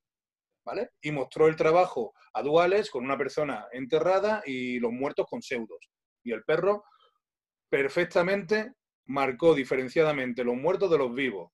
¿Vale? Pregunta mía. Ok, me parece perfecto. ¿Hasta qué punto has llevado a este perro a trabajar? ¿Le has hecho superar límites olfativos? ¿Lo has, entrado, ¿Lo has hecho entrar en cansancio? ¿Has visto en respuesta de estrés si el perro es capaz también de discriminar un vivo o un muerto? Y el chaval, por eso, te, por eso te digo que el chaval de forma humilde dice, Vamos a probarlo, Antonio, ¿qué me propone? Digo, bueno, estábamos en Escombro en, el la Anuncia, donde entrena a usar 13, la pista de usar 13, que es bastante bonita. Agotamos casi a un... Morenito, con Moreno. Estuvimos, eso es. Agotamos a un perrito, agotamos a un perrito en dos zonas en negativo, trabajo negativo, vamos a la otra zona donde estaban los pseudos y donde estaban el vivo. Pues el perro confundió absolutamente todo. El vivo marcó a muerto, el muerto lo marcó a vivo, Claro, y el chaval dijo, hostias, claro, es que con un perro limpio y con un trabajo y un entrenamiento limpio, el perro hace lo que tú le digas, pero eso no es un operativo. En un operativo te trasciende todo y te supera la mayoría de cosas. Por eso, me gustaría, perdón Susana, termino. Por eso me, gustaría que fuésemos muy prudentes, muy prudentes a la hora de, decir, cuidado, eh, que esto puede ocurrir y nadie nos lo había dicho. Entonces ahora, si nosotros lo podemos decir, bueno, que quede ahí, que quede registro, ya está. Perdona, Susana, perdona, disculpa. No, en absoluto, estoy hablando. Aquí hay una cuestión también operativa. Yo he tenido personalmente la desgracia de presenciar confusiones en este sentido. Confusiones me refiero a que nosotros en un trabajo operativo, por ejemplo, en estructuras colapsadas, que es donde tenemos una experiencia mucho más amplia, tengo problemas con los perros duales, ¿vale? ¿Por qué? Por lo mismo que está diciendo Antonio. Es decir, no es lo mismo un perro que está trabajando en un sitio eh, con una sistemática y que está en una situación en blanco, digamos, a favor del perro, que cuando las cosas empiezan a ponerse feas. No es lo mismo estar trabajando aquí un ratito que llevar cuatro días en un, en un entorno de trabajo. Es decir, todo esto son complicaciones añadidas. Con una cuestión muy importante al respecto, y es que en estructuras colapsadas nos ha pasado un perro dual marcar y preguntarle al guía, bueno, les escombramos que será vivo, quedarse diciendo, pues no te lo puedo asegurar. Y dice, ¿y entonces qué hacemos? Claro. ¿Desescombramos o no desescombramos? Porque aquí tengo ocho bomberos esperando para meterse en zona de riego para saber si desescombro con prisa o no. Sí. Cuidado. ¿Vale? cuidado. Claro, la opción es cógete al perro de vivos, pásalo y que te lo, que, que te lo certifique. Pero si en ese momento los que son, los que hay trabajando son perros duales, es un problema. Sí. Y además eh, puede confundir el marcaje, el guía decirte que sí, que es, un, que, es una, que es una persona viva, y los bomberos están trabajando en el desescombro ocho horas, como ha pasado en terremoto, ocho horas currándoselo para luego sacar un cadáver. No que Eso- es que, se, ah, ha es que se ha muerto entre es que no es que ha- se ha muerto entre tanto. No, no, no, no. No, no está certificando, el médico certifica que esta persona lleva muerta tanto. Eso, Entonces, eso ha ese es un problema. Eso ha pasado. Y está muy bien que Miki diga que debemos ser prudentes en ese sentido, porque Mm. no solo ha pasado, sino ha pasado con muchos perros y Mm. hay que tener cuidado también con los entrenos. Hola. Hola. Con, los entrenos donde encadenamos en el mismo ejercicio un perro y otro y otro y otro. Porque eso nos ha Ahora pasado. Hemos pasado por ahí. pendiente de un perro. Antes subo un miquino por aquí. hemos pasado por ahí y hemos visto como un perro se, se valía en su desesperación, si le habías preparado un negativo y no caías, y entonces te dabas cuenta que superado el límite olfativo llegaba y donde había marcado antes el otro perro a víctima, llegaba y te la cantaba también allí. Eso no nos ha ocurrido a todos, ¿verdad? En los entrenos. Pero si nos pasan los entrenos, pues no ocurre nada, porque es donde hay que- nos tiene que ocurrir, donde tenemos que, que salvar ese entrenamiento y, y- y superarlo. El, pro- problema es quien no sabe eso, quien no lo entrena, quien no lo trabaja. Quien no lo trabaja, quien no llega, quien no fuerza, quien no le dices al guía, oye, ponte a buscar. Claro. ¿Dónde está la víctima? Bueno, ya sabes que no te lo voy a decir. Y dale, y dale, y dale. Y llega el perro un momento que se queda parado y se mira y dice, pero oye, y el otro sigue ahí, dale que te pego y tal. Y es donde provocas el fallo, donde provocas el tema, totalmente bajo control. Y sabes que las dos sesiones siguientes van a ser para recuperar. Pero si no lo ves en esos entrenamientos, si tú no caes, si tú no eres consciente, si tú no tienes esa experiencia de llegar y decir, oye, vamos a machacar, vamos a machacar a este perro y a este guía para que se dé cuenta dónde está el límite de ese perro, dónde está el límite de la interpretación de esa persona y dónde tiene la posibilidad en el entrenamiento de, de descubrir dentro de lo que es un entrenamiento, si no lo llegamos a forzar y no somos conscientes que tenemos que forzar y también tenemos los recursos necesarios para, una vez que hemos, la hemos cagado, perdonadme la expresión, la hemos Sí. cagado a posta Es una copa. en el entrenamiento, recuperar, es decir, una cagada sobre seguro, ¿vale? Recuperarlo para que mañana el perro esté, o pasado mañana el perro esté en perfectas condiciones de nuevo, ¿no? Estoy contigo. Esto es otra cosa, una- cuidado, una cuidado. eh, Un, Eh, un momentito, cuidado, cuidado los que estáis escuchando, que no tengáis experiencia, que de lo que estamos hablando son perros con un nivel de operatividad muy alto, que ya han acabado sus entrenamientos, a ver si mañana se van a poner a ponerle al perro el límite olfativo y cosas de estas, Vale. que no, que esto, esto que estamos hablando eh, son situaciones en las que los perros operativos tienen que, una vez que han llegado a su tope, pues demostrar que dónde está su límite para que el guía lo conozca. Perdóname, eh, No, no, que es que quería es decirlo que- porque digo, esto igual Claro, hay es que justo conjeturas erróneas. Iba por ahí. La, la diferencia responsable, entre muy la diferencia entre, entre un perrito que nos haga todo en circunstancias amables para él y otras no es la calidad de los entrenos que el guía va a proponer y que va a putear, con perdón de la expresión. Es todo, te- la lo- calidad del perro, claro. la calidad de los entrenos y... Y la progresión del entrenamiento, evidentemente. Lo que te iba a preguntar, Susana, los perritos estos que, que os han dado problemas en escombros porque tenían marcajes duales, ¿los habéis llevado al límite y os han mostrado esos... No, no, esos no eran, no, no- no eran, no eran nuestros, no eran nuestros. Nosotros no tenemos perros duales. Vale, vale, sí, lo sé, lo sé. Digo, los que han presentado y que han... Eh, no, lo, no, lo, no lo puedo saber, no lo puedo saber. Vale, vale. No ok. lo puedo saber porque fuera, eran situaciones operativas en las que estos equipos estaban dentro de lo operativo a nivel internacional y no he podido re- Vale, recopilar información al respecto. Pero sí, la desagradable experiencia en este sentido, recordar que es un problema muy grande y que pone en riesgo la vida de mucha gente y sobre todo la vida de otras personas que pueden estar esperando que esos equipos vayan a ayudarlos. Sí. ¿vale? Entonces, en ese sentido, el, eh, esto es lo que, lo- a lo que me Eh, refería. Yo lo único, el único perro dual, el único perro dual que yo entiendo que puede ser, para mí es el perro de grandes áreas, pero si se dedica exclusivamente a grandes áreas. En- Para mí un perro dual no debe trabajar. Estoy contigo. Pueden marcar a vivo y pueden marcar a muerto. Totalmente de acuerdo. Me gustaría que pasáramos un pasito más, que si no nos vamos a meter aquí en, en- en especialidades y, y es En el complicado. bucle. Sí, Y es que además no vamos a solucionar nada. Hay, muchos comentarios, ¿vale? Hoy no es entrevista, entonces no estoy haciendo mucho caso a los comentarios. Yo los estoy leyendo todos, ya los leeré luego. Hay de todo por aquí, no, está muy bien. Eh, había un comentario de Alejandro Barreiro, que es que lo llevo ya hace un rato pensando. Antonio, cuando has comentado el tema de, que hay la mayoría escombros y, y menos grandes áreas, yo creo que hay un pequeño cambio y aquí vamos a hacer el cambio de tema. Esto ya no es así. Ahora, ahora está el Mac Trailing. Claro, por supuesto. Ese era el otro tema que quería tocar también con... Claro. Es que ahora ha pasado de moda y, os voy a dar mi apreciación personal y no sé si me voy a ganar muchos enemigos, pero como ya me he ganado tantos, ya me da igual. Eh, no, no, no, no acostumbro a callarme. Y pienso una cosa mm, y cada vez la tengo más clara. Es muy, es muy, muy, muy simplita, ¿vale? Creo eh, que muchas, mucha razón de que haya tantos grupos de mantrailing, igual que cuando Susana comentaba el tema del escombro. Es más fácil, tal, no sé qué, o sea, es más todo más, más eh, fácil para la foto y tal.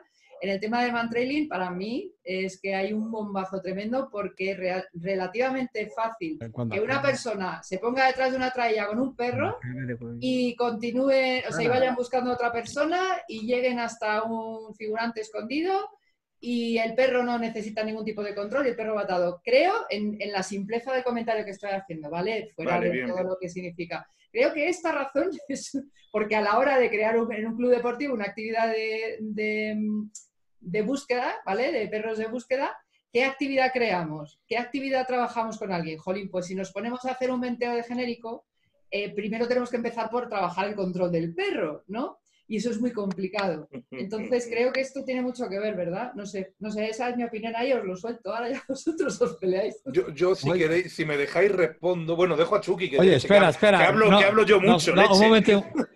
Susana, que te quieren saludar, nada más. Ah, vale. No. Pero si no te deben oír. Sí, que te que bebé, que me están escuchando. Ya, te vio, ¿ves? Hola. Muy, buenas. Vale. Felicidades a Sara. Que fue ayer el cumple de Susana, es verdad, es verdad. Sí, la felicitamos. Te han felicitado muchos por el grupo, por, el, por los comentarios, Susana. Luego tendrás que quitar algo, yo qué sé. Por lo menos dar las gracias, que no es nada. Sí, claro. bueno, yo, primero, me, gustaría, me gustaría, yo, yo, lo que recomiendo cuando, cuando me, invitan a, a, que explique o ayude en la formación, recomiendo siempre que dentro del grupo de rescate haya algún perro de rastro o algún perro de mail trailing, me da igual como lo llamemos, ¿vale? De rastro operativo. ¿Por qué? Porque si se dan las condiciones, si se dan las condiciones correctas y buenas para el perro de rastro, es, un gran, es una gran herramienta, es que la mejor. ¿vale? Por desgracia no ocurre esto.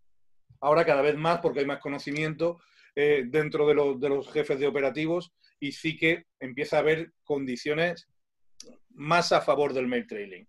Me gustaría también separar el, deportivo, como estaba diciendo eh, nuestra amiga Isa, del rastro operativo, del mail trailing operativo, de verdad que no tienen absolutamente nada que ver. Nada que ver. Y segundo, y, con esto os dejo, pero sí que me apetece contaros la anécdota, porque estaba yo entonces, yo he estado unos cuantos años supervisando equipos, ya lo sabéis, y trabajando con mucha gente de una calidad flipante. Y allá por el año 2000, el año 2000, los perros de, los operativos de Guardia Civil eran mayoritariamente de rastro, de rastro operativo, de mail trailing. Esto lo sabéis, ¿verdad? Había algún perrito de grandes áreas, alguno de catástrofe, pero mayoritariamente eran perros de, gran, de, rastro. Bien. Vale. Empezamos a darnos cuenta en los cursos que realizábamos y haciendo estudios con muchos perros, que teníamos la suerte de contar con muchos perros, de que la mayoría de perros por sí solos cuando no encuentran una pista definida, tienden, lo que todos sabemos, de manera natural y, e instintiva, a ventear para bien, para buscar la pista. Pero ¿qué ocurría? Que al final venteando lo que encontraban no era la pista, sino la persona. Y a fuerza de, entrenar, el perro, se, Chucky, ahora, ahora te contaré por, termino, a base de entrenar, el perro muchas veces se nos convertía en grandes áreas desestimando los olores específicos que mostrábamos. ¿Vale? Bueno, pues esto que nos dimos cuenta en la escuela con un grupo que estábamos de 8 o 10 personas, dijimos, vamos a hacerlo en modo estudio correcto. Y empezamos a llamar a todas las unidades donde nos estaban dando los positivos. ¿Ok? Los positivos, que en teoría en las fichas de trabajo nos lo decían que eran por rastro. Entonces, llamando personalmente a los guías, oye, cuéntame en qué fase del rastro el perro ha dado el positivo. Y nos encontramos con que mayoritariamente las localizaciones no eran en rastro siguiendo la pista y al final de la pista teníamos a la persona, sino que el perro a base de entrenar se había dado cuenta y estaba venteando por sí sola y localizaba a la persona pasando muchas veces del olor específico. Sé que esto me van a dar muchos tirones de oreja. No, esa es la realidad pero es lo que nos ocurrió, lo que constatamos con profesionales que estaban dando positivos y con un grupo de trabajo brutal de gente. Y fue justo ahí en el año 2000 donde entonces empezaron a cambiar los cursos formativos de la Escuela Canina de la Guardia Civil y empezamos a incidir más en la formación del perro y del guía para grandes áreas que para rastro, aunque fue, siguió siendo una formación para las dos disciplinas. ¿vale? Y dicho esto, me pegáis collejas, y me decís lo que decía Chucky tiene ganas de darme una collejilla. No, no, no, no, no, ni mucho menos. Si, si sucedía eso, era porque no se estaba haciendo bien. Sí, sin duda, sin duda. Pero al final el perro ventea, es que tú lo has dejado ventear. Claro. Otra cosa es que al final, antes de llegar, porque yo he visto perros de rastro, como se han incluso pasado el rastro y darles el bien, el, venirles el olor en la cara y dar, y dar la vuelta y correr ya no al rastro, sino al foco de olor que le vino. Claro, pero eso es al final del rastro. Exacto, esto al final del rastro. Por la frescura del olor. Exactamente. Eso es bueno, quiero decir, pero eh, si el perro empieza a ventear, es que el guía no se ha enterado, ¿eh? El, perro. Ahí, yo, yo, yo, quisiera dar dos, dos datos, ¿no? Uno es, eh, no es más que un planteamiento de, estrategia de trabajo, un planteamiento de trabajo, de planteamiento de ejercicio, depende de cómo tú plantees el ejercicio, te, vas, te va a dar el resultado, ¿verdad?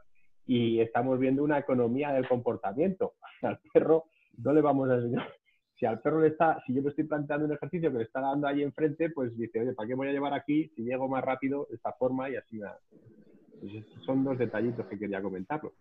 Claro, es que fueron los propios perros los que aprendieron los que aprendieron buscando la pista, buscando la pista, sabéis cómo se hace, con el tema de cuarteo o dejándolo libre, que ellos busquen viento a favor de pista para iniciar rastro, los que se acostumbraron y los que prefirieron y nos daban positivo, terminando venteando y acomodándose ellos a viento y pasando del olor específico que se le presentaba.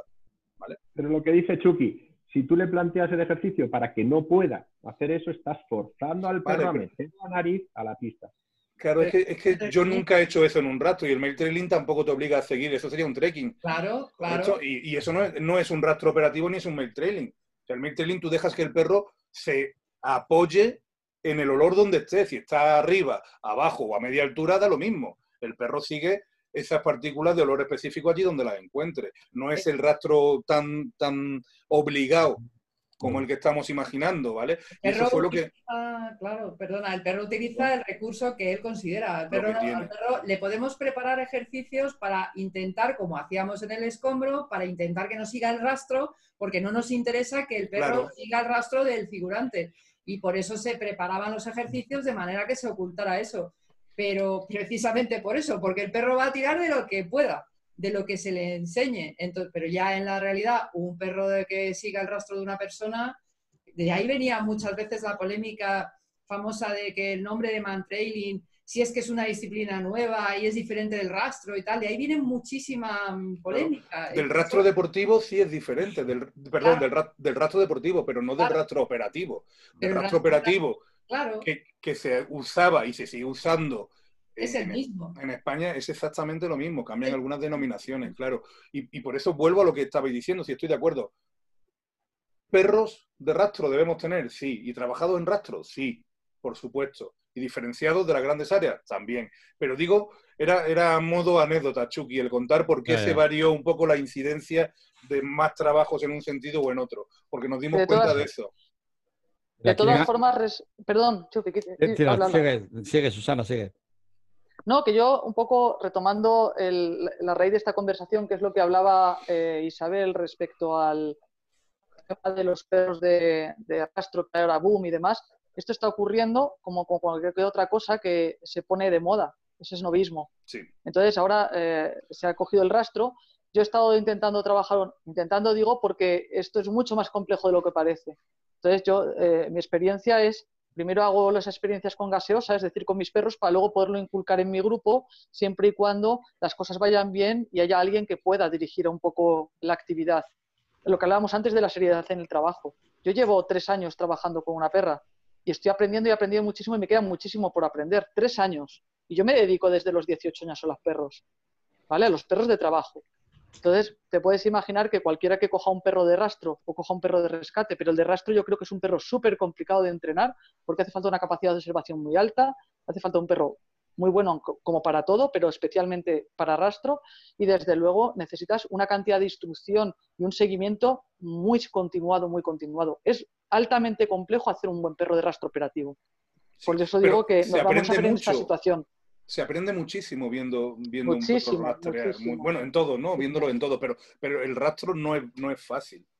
que el próximo perro llegaré a tener operativo, probablemente, pero es muy largo de hacer. Y yo, como ya me estoy haciendo mayor, pues eso de ir detrás de la correa del perro hasta me viene bien, porque ya los escombros y esto, voy a empezando a dejar para los violines que vienen con el ardor guerrero. No, vas a coger ni cinta larga, vas a ir con un flexi, ¿verdad?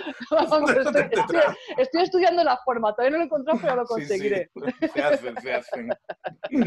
Pero, desde luego nos reímos, pero yo he visto cosas muy tristes, ¿eh? Y de gente que creía que, que estaba haciendo las cosas muy bien, y eso no es culpa de la persona que entra, eso es culpa de los que están ofreciendo esa formación o esos clubes o esos mm, grupos o quien, quien quiera que, digamos, que les instruya si es que alguien les instruye, claro, si no, nada, la culpa es de la persona.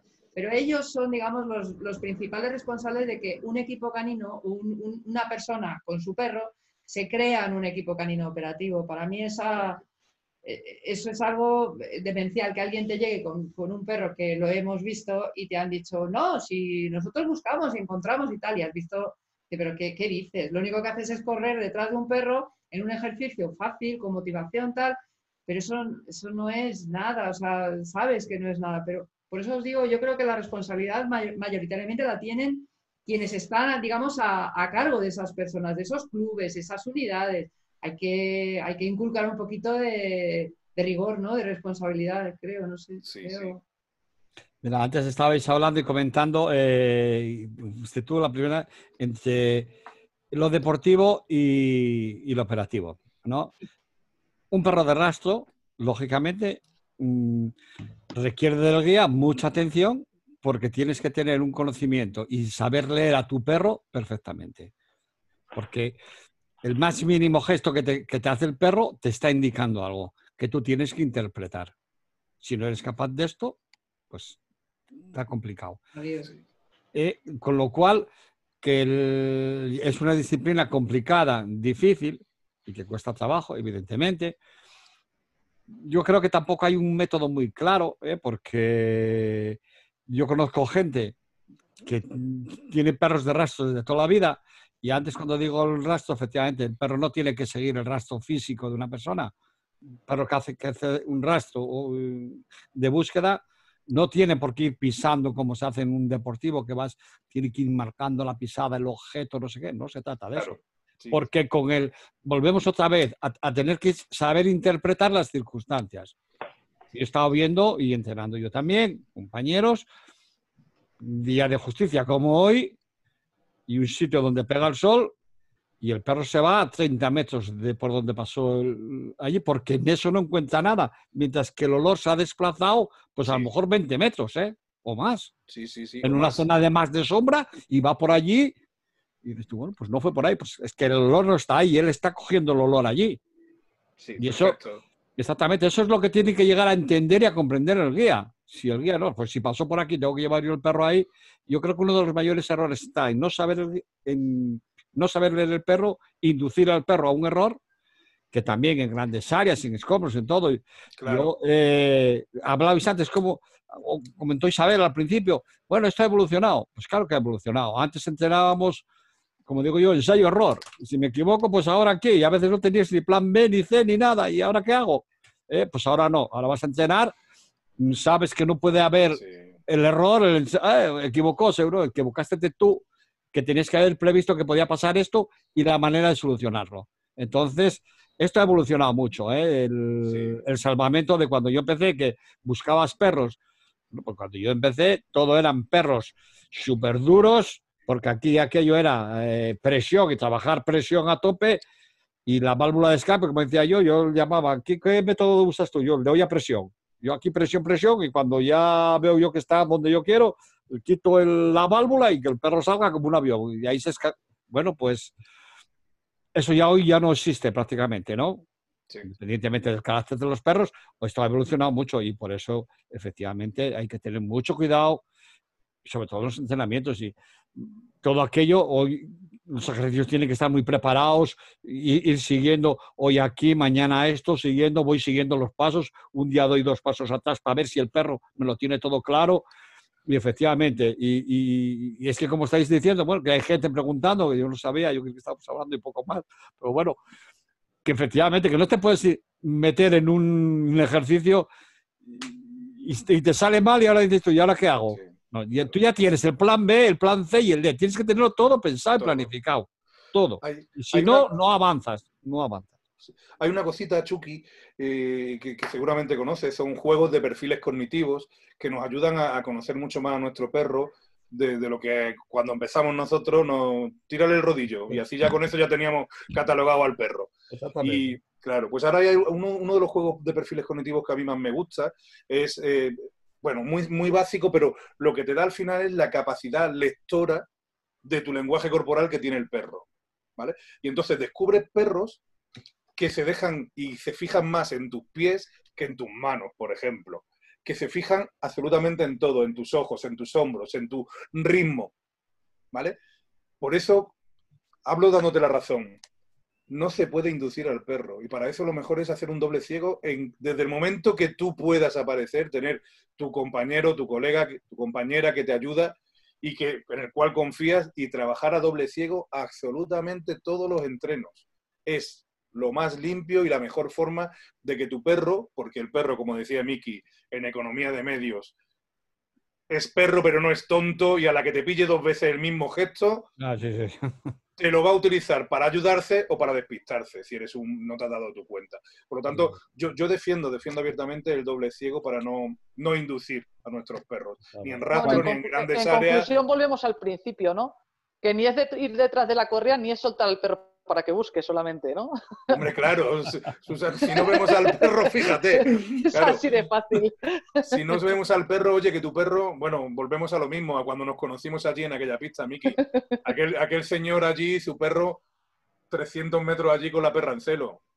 Joder, si no ves a tu perro lo que está haciendo, la búsqueda se ve un poco dinamitada. Es así. O o- que dicho, aquel que le habían dicho que no se moviese para no eh, distraer al perro. ¿eh? Todos creemos- creo que el perro se le había caído, se le había caído en, un, en un pozo y estábamos todos esperando a que alguien lo sacase. Ya, Sí, al sí, final, sí, la- tío. Disculpa, por favor, eh, el perro, el perro déjale que tiene una autonomía brutal, ya, pero tanta autonomía tiene, pero no podrá salir del pozo donde está metido. No es, no es Spiderman, no va a salir del pozo, tío. Ayúdale, por Dios.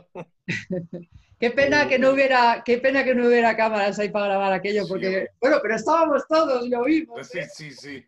Aquello, claro. Oye, una preguntilla que nos hacen por aquí, ya no me acuerdo quién, porque hay un montón de, de, est- de comentarios y ya no, no sé quién lo ha hecho, pero alguien preguntaba, y es una pregunta que a mí me interesa que vosotros la contestéis también. Yo lo tengo muy claro, pero quiero otras opiniones. Eh, ¿Cuál creéis que es la diferencia entre un perro que busca por rastro o por olor de referencia deportivo de uno operativo? Lo pongo en contexto porque en alguna ocasión se ha dicho, bueno, el perro mm, si localiza a una persona y, entrena bien y hace su trabajo, el perro no diferencia entre un trabajo deportivo, ¿vale? Un, un trabajazo deportivo en un campeonato, en una prueba, no diferencia eh, con, un, con un operativo. ¿Qué opináis sobre esto? Bueno, la, técnica, evidentemente, todo, todo el deporte nos ayuda a, mejorar técnicamente en la formación y en los procesos de aprendizaje de nuestros perros, está claro. Pero los operativos, quien, quien pregunte eso, o a lo mejor me equivoco, ¿eh? a lo mejor no he estado en muchos operativos. Los operativos ya no solamente se cuentan porque al final simplemente la, la forma en la que tú estás, la forma en la que tú estás al lado de tu perro, tú vas a transmitir muchas cosas. Bien, un operativo real suma muchísimo estrés para ti que transmites a tu perro y que tienes que entrenar para que en el día de verdad no se vea afectado tu perro. Si nos ponemos a ser puristas, pues evidentemente el perro lo que tiene que hacer es buscar y le da igual todo, pero no es así. No es así porque influyen muchas más cosas, influyen tiempos, influyen climatología que, que cuando estás haciendo deporte todo el mundo dice, no, no, yo también salgo a hacer deporte cuando llueve, pero salen menos, ¿vale? Por deciros algo, cuando hace frío. Al final yo creo que realmente para el animal hay poca diferencia, si las condiciones de la búsqueda operativa son amables. Si se empiezan a torcer y empieza a aparecer problemática, climatología, estrés y demás, es la gran diferencia. Que por mucho que metamos en el deportivo, nunca se va a asemejar. Esa es mi, yo creo, yo creo que ¿eh? estamos, yo creo que, que, no va por ahí el tema. Para mí eh, no es el perro, es el binomio. Sea, un Claro, perro no es un perro de rastro, sino que el guía tiene que estar capacitado para llevar a cabo una operación de búsqueda. Tiene que estar capacitado en, los- en todos los entornos y en todos los sentidos en los que vaya a trabajar. Da lo mismo si es un perro de rastro, un perro de escombros un perro de grandes áreas. Yo puedo tener un gran feeling con mi perro y hacer un rastro de lujo, pero luego en una situación operativa tengo que tener los conocimientos para abordar una situación operativa. Ir mi capacidad, tanto psicológica como física, para abordarla también.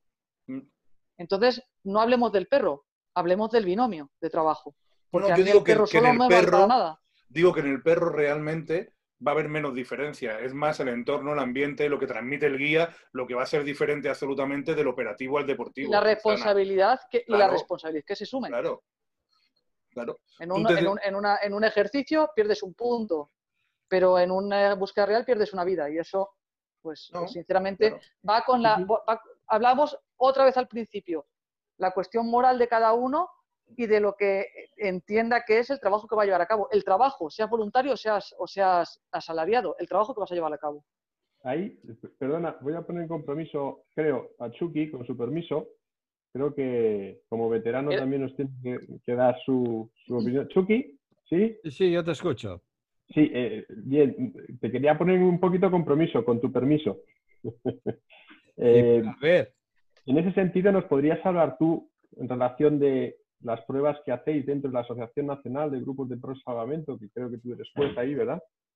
sí, y, sí. y un operativo real, ¿verdad? O sea, son realmente pruebas eh, preparadas, pero son deportivas, porque al final se, se- se valoran unas- una- un- unos, unos parámetros, pero luego eh, tú también te has, eh, digamos, has, has, eh, has estado en todos los operativos reales que, que desarrolláis allí arriba, ¿verdad? Entonces, ¿qué- sí, en- en ¿Tú bastante. cómo lo ves? ¿Tú cómo lo, cómo, cómo lo enfocarías?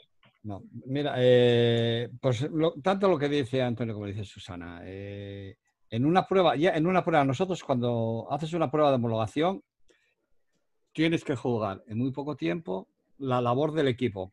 Y ahí es clara la puntualización de Susana. Ahí no estás solo valorando al, al perro si encuentra o no encuentra. Incluso perros que pueden encontrar que pueden suspender el ejercicio porque el guía lo ha hecho muy mal. Tiene un perro muy bueno, pero que ha sido un desastre porque no ha sabido eh, presentar la búsqueda, no, no- ha sabido plantear, no ha sabido hacer una serie de, cosas que lógicamente mm, no ha sabido leer el perro, pues 50.000 cosas que todas influyen. En una prueba, nosotros lo que intentamos es someter un poco al guía a cierta presión. A cierta presión, porque cuando tú vas a un operativo real, tú mismo te autopresionas. Tú sabes que están todos mirando para ti. Que llegaron aquí los de los perros, ¡eh! se acabó la historia. Aquí ahora. Y aquí ahora no puedes fracasar. A ver cómo lo haces. ¿Mm? Y tú te estás presionando. Lo que decía Antonio, estoy traspasando al perro toda la presión que yo tengo. Toda la presión que yo tengo se la estoy traspasando. Y el perro lo nota y rápido, además. Esto creo que lo tenemos todos claro, ¿no? Que el perro rápidamente nota esto. ¿Cómo se consigue esto? Amigo, yo salgo a un operativo y me pongo nervioso. Y no sé cuántos llevo. Y yo voy a una búsqueda y de la que vamos para allí, ya voy cavilando y mentalmente a ver, ping, cómo vamos a plantear, depende con quiénes vayamos, quién está allí, qué planteamiento de trabajo se va a hacer allí. Y vas y estás presionado, ¿eh? Y yo ahora la- te- das cuenta y dices tú, uy, cuidado, que esto no es una broma, lo que decía antes Susana. Aquí estamos de perder un punto a, a dejar un paisano atrás, ¿eh? Ya la pregunta que a mí me hacen siempre, eh, eh, el campeón de España, vamos a poner, campeón de España de salvamento, ¿sería un buen equipo binomio canino en un operativo? Si se entrenara como debiera, sí. Yo, Vamos, creo, que, yo- yo- yo creo que sí, ¿eh? yo creo que sí, porque lógicamente en la prueba se debe meter no solamente los elementos de búsqueda, sino los elementos de presión. Y, Esa, y- esa pregunta tiene muy mala leche. Chucky, no te confíes No. que esa pregunta va a tirar con muy No. mala leche. No, no, no, no. Ya con- conozco bien aquí Sí, al hombre. sí, sí. Sí, sí, sí. Pero Claro. es que, es que hay muchos campeones de España también. Claro. Y mucho tipo de prueba. Si Claro. superan una prueba de las que tú realizas, Chucky, no me cabe duda de que después ese perro va a estar en operativos. Ahora, si hago una Me prueba en la Antonio, me lo Claro, si es que nos conocemos, lo siento. Claro, si tengo un perro de 98 puntos en la prueba X, soy top. Soy ya. top. Y en la primera que te pongo dos víctimas, te has comido las dos víctimas, porque tu perro no está haciendo grandes áreas, sino revires, Exactamente. pues tú tienes No, no, no, 98 puntos, pero te acabas de comer dos víctimas en un operativo real, machote. Qué, qué gusto da hablar con vosotros. coño. Sí, qué viejos somos cuando nos conocemos. Esa pregunta tenía trampa, cabrito. Gracias, Chucky, gracias, gracias. Oye, hay un tema que no estáis comentando. Yo para mí el tema de la opera- operatividad es básico el grupo. Para mí que alrededor de ese perro y de ese guía haya un grupo, para mí es que es Sí. impepinable. Es que no, no Sí. entiendo la actuación sin el grupo. Claro, yo también. Lo que pasa es que- hay tantas cosas, tantas cosas que hablar. Claro. Claro, a mí me gusta todo el mundo del perro y hago muchas disciplinas y me gustan todos los perros, hasta los chinos crestados. A los 10 minutos digo, mira, es gracioso el bicho. ¿Qué le vamos a hacer? no? es, es- es así. Es simpático. Es verdad que en el tema del rescate, donde hay que sumar tantísimas cosas y de tantos sitios, y construir un puzzle para tener un buen equipo de rescate con muchos buenos binomios, como decía Susana, que por supuesto a muerte con eso, con que es el binomio, que, ¿cómo no? ¿Cómo, ¿Cómo ir a una búsqueda tú solo? ¿Qué haces tú solo? Eso es uno de los grandes problemas de muchas unidades y muchos destacamentos, incluso de los míos, que los pobrecitos se ven una persona o dos personas. Con un perro o dos perros, ¿cómo vas a plantear una, una búsqueda en condiciones? Mm. Si la búsqueda se va a tres días, se va a una semana, se va a 80 kilómetros cuadrados, ¿qué haces con dos perros? Ah. Vamos, vamos a ser sensatos. Pero mira, el, perdonad, eh, pero mira, el, el problema no radica en, en la búsqueda que vas a hacer o que no vas a hacer, porque cuando vas a buscar se entiende que tienes un perro hecho y el equipo funciona. Es que el problema está que para llegar a que ese equipo funcione y que se llegue a ese nivel, has tenido que entrenar mucho. Y tienes que tener unos compañeros, y tienes que tener Ahí un está. figurante muy bueno, y tienes que tener una gente que te ayude. Si tú eres muy bueno y tienes un perro fenómeno, pero tienes al lado unos matados, pues tu perro va a ser un matado, no hay Sí. vuelta de hoja, y tú igual. Quiero decir de que los perros al final tienes que tener unos buenos figurantes, tienes que tener unos grandes compañeros que te ayuden, que si no, podrás haber seleccionado un perro fabuloso que tiene no sé qué y, y viene de esta línea y de la otra y de la no sé qué más, y tú No sé. saber, haberte leído toda la etología del perro y del mundo mundial, pero si luego no tienes a alguien que te haga de figurante, no hiciste nada, no hiciste nada. ¿eh? Quiero decir que el, el grupo es imprescindible, sin grupo no hay Sí. nada. ¿eh? Nada, no hay nada, no hay nada. Sin grupo no hay nada. Y luego hay listones también. Fíjate, yo es un tema que me he dado mucha cuenta. Eh, tú, por ejemplo, lo de salir, vale, lo de entrenar con otros grupos. ¿Por qué es tan importante para mí? Eh, porque te, te pone, te va poniendo, te va enseñando listones. Porque si tú entrenas en función del listón que tú piensas que tienes, que hay, que existe, y tu listón está a 10 centímetros del suelo, vas a creerte que eres la bomba y vas a estar convencido de que eres la bomba. Y, Sí. joder, y, va- y- y realmente eres un patán, bueno, patán no, eres una persona muy inoperante, muy poquito mm, operativa. Cuando sales con otros grupos y ves trabajar con determinados grupos y ves trabajar a otros perros y a otros equipos y cuando ves los listones que empiezan a subir es cuando para mí viene lo bueno, que sepas aprovechar eso y decir, ostras, qué malo soy, o bueno, ¿cuánto me quedo para aprender? ¿Cuánto me queda para aprender? Me creía que era bueno, a mí me ha pasado en otras disciplinas. Me creía que yo hacía las cosas estupendamente y cuando veo trabajar a, otros compañeros, cuando los he visto he dicho, madre de Dios, o sea, pues, si es que me queda un montón. Entonces, para mí eso es importante también. Sí, El- porque el salir ahí a- tienes dos, dos vías al final. Me enroco y sigo siendo el mejor claro. de los míos, o de verdad soy consciente de cuáles son mis carencias y pongo, pongo solución a ellas, o intento ponerlas, claro. por lo menos aprender. Si, si nunca- También es cierto, también es cierto que a nivel grupal ¿vale? Muchas veces eh, todos, todo el grupo tiene que coincidir o tiene que apostar o tiene que tener esas ganas, ¿no? Yo en ocasiones me he encontrado con situaciones en las que los propios, mi, de mi propio grupo, mi propio grupo, cuando pides, exiges, quieres que, que, den más, ¿vale? Bueno, pues hay gente, te lo digo por, por ponerme a mí de ejemplo, ¿no? Eh, bueno, es que claro, es que tú eres profesional, pero nosotros también tenemos otras cosas que hacer y trabajar. A ver, Antonio, ¿puedo repetir? ¿Vale? Entonces. ¿No hay más?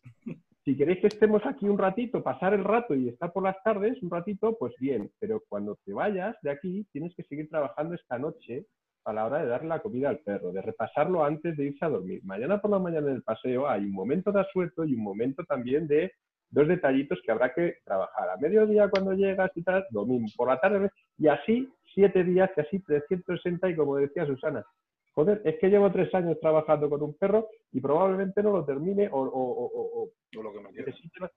o lo que lo queda, lo que queda. Es que si no nos metemos eso en la cabeza, al final mm, lo que dice, lo que dices, ¿no? Enrocarse en uno o enrocarse en su propio grupo, pero el propio grupo también tiene que empujar querer y decir, oye, que mm, venga, incluso a, los propios responsables, ¿vale?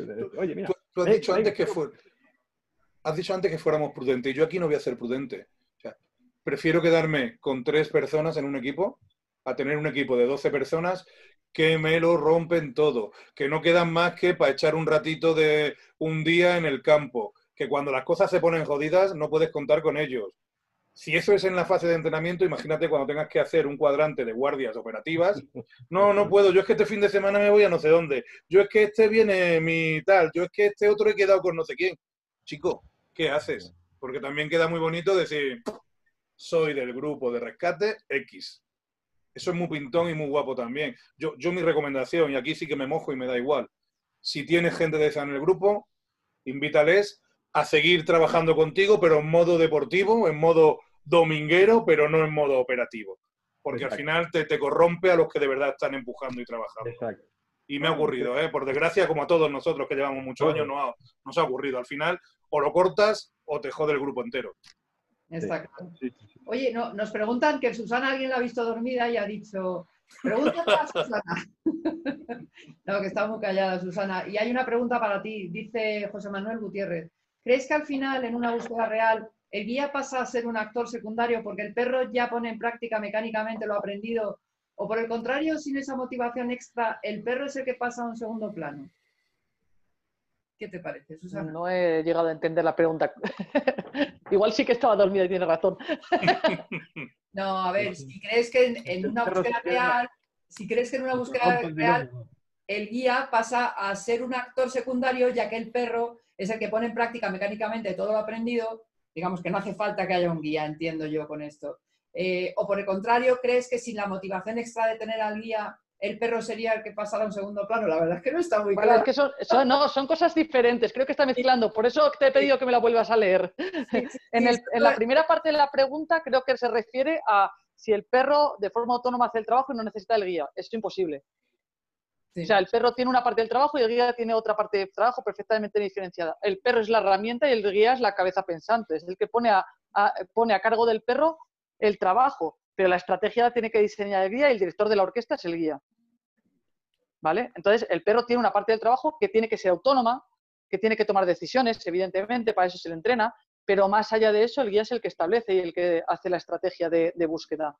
La segunda parte de la pregunta respecto a la motivación que, la presencia del guía puede ejercer sobre el perro, mi experiencia me dice que eso es un punto extra. El vínculo que hablábamos, del famoso vínculo entre el guía y el perro. Cuando es un vínculo fuerte, es un vínculo bueno. A mí la experiencia, eh, sobre todo en terremotos, que son situaciones muy complicadas y muy duras para el perro y para el guía cuando estás en operativos largos, me ha demostrado que mi perro, cuando tenía agotamiento a nivel instintivo, que si se trabaja solo por instinto esto no funciona, cuando yo le he dicho, venga campeón, tenemos que hacerlo, el perro tiene ese, ese punto extra que igual es al que se refiere. Entonces, todo tiene su orden y todo tiene su momento. No sé si he respondido, se ha entendido lo que he respondido.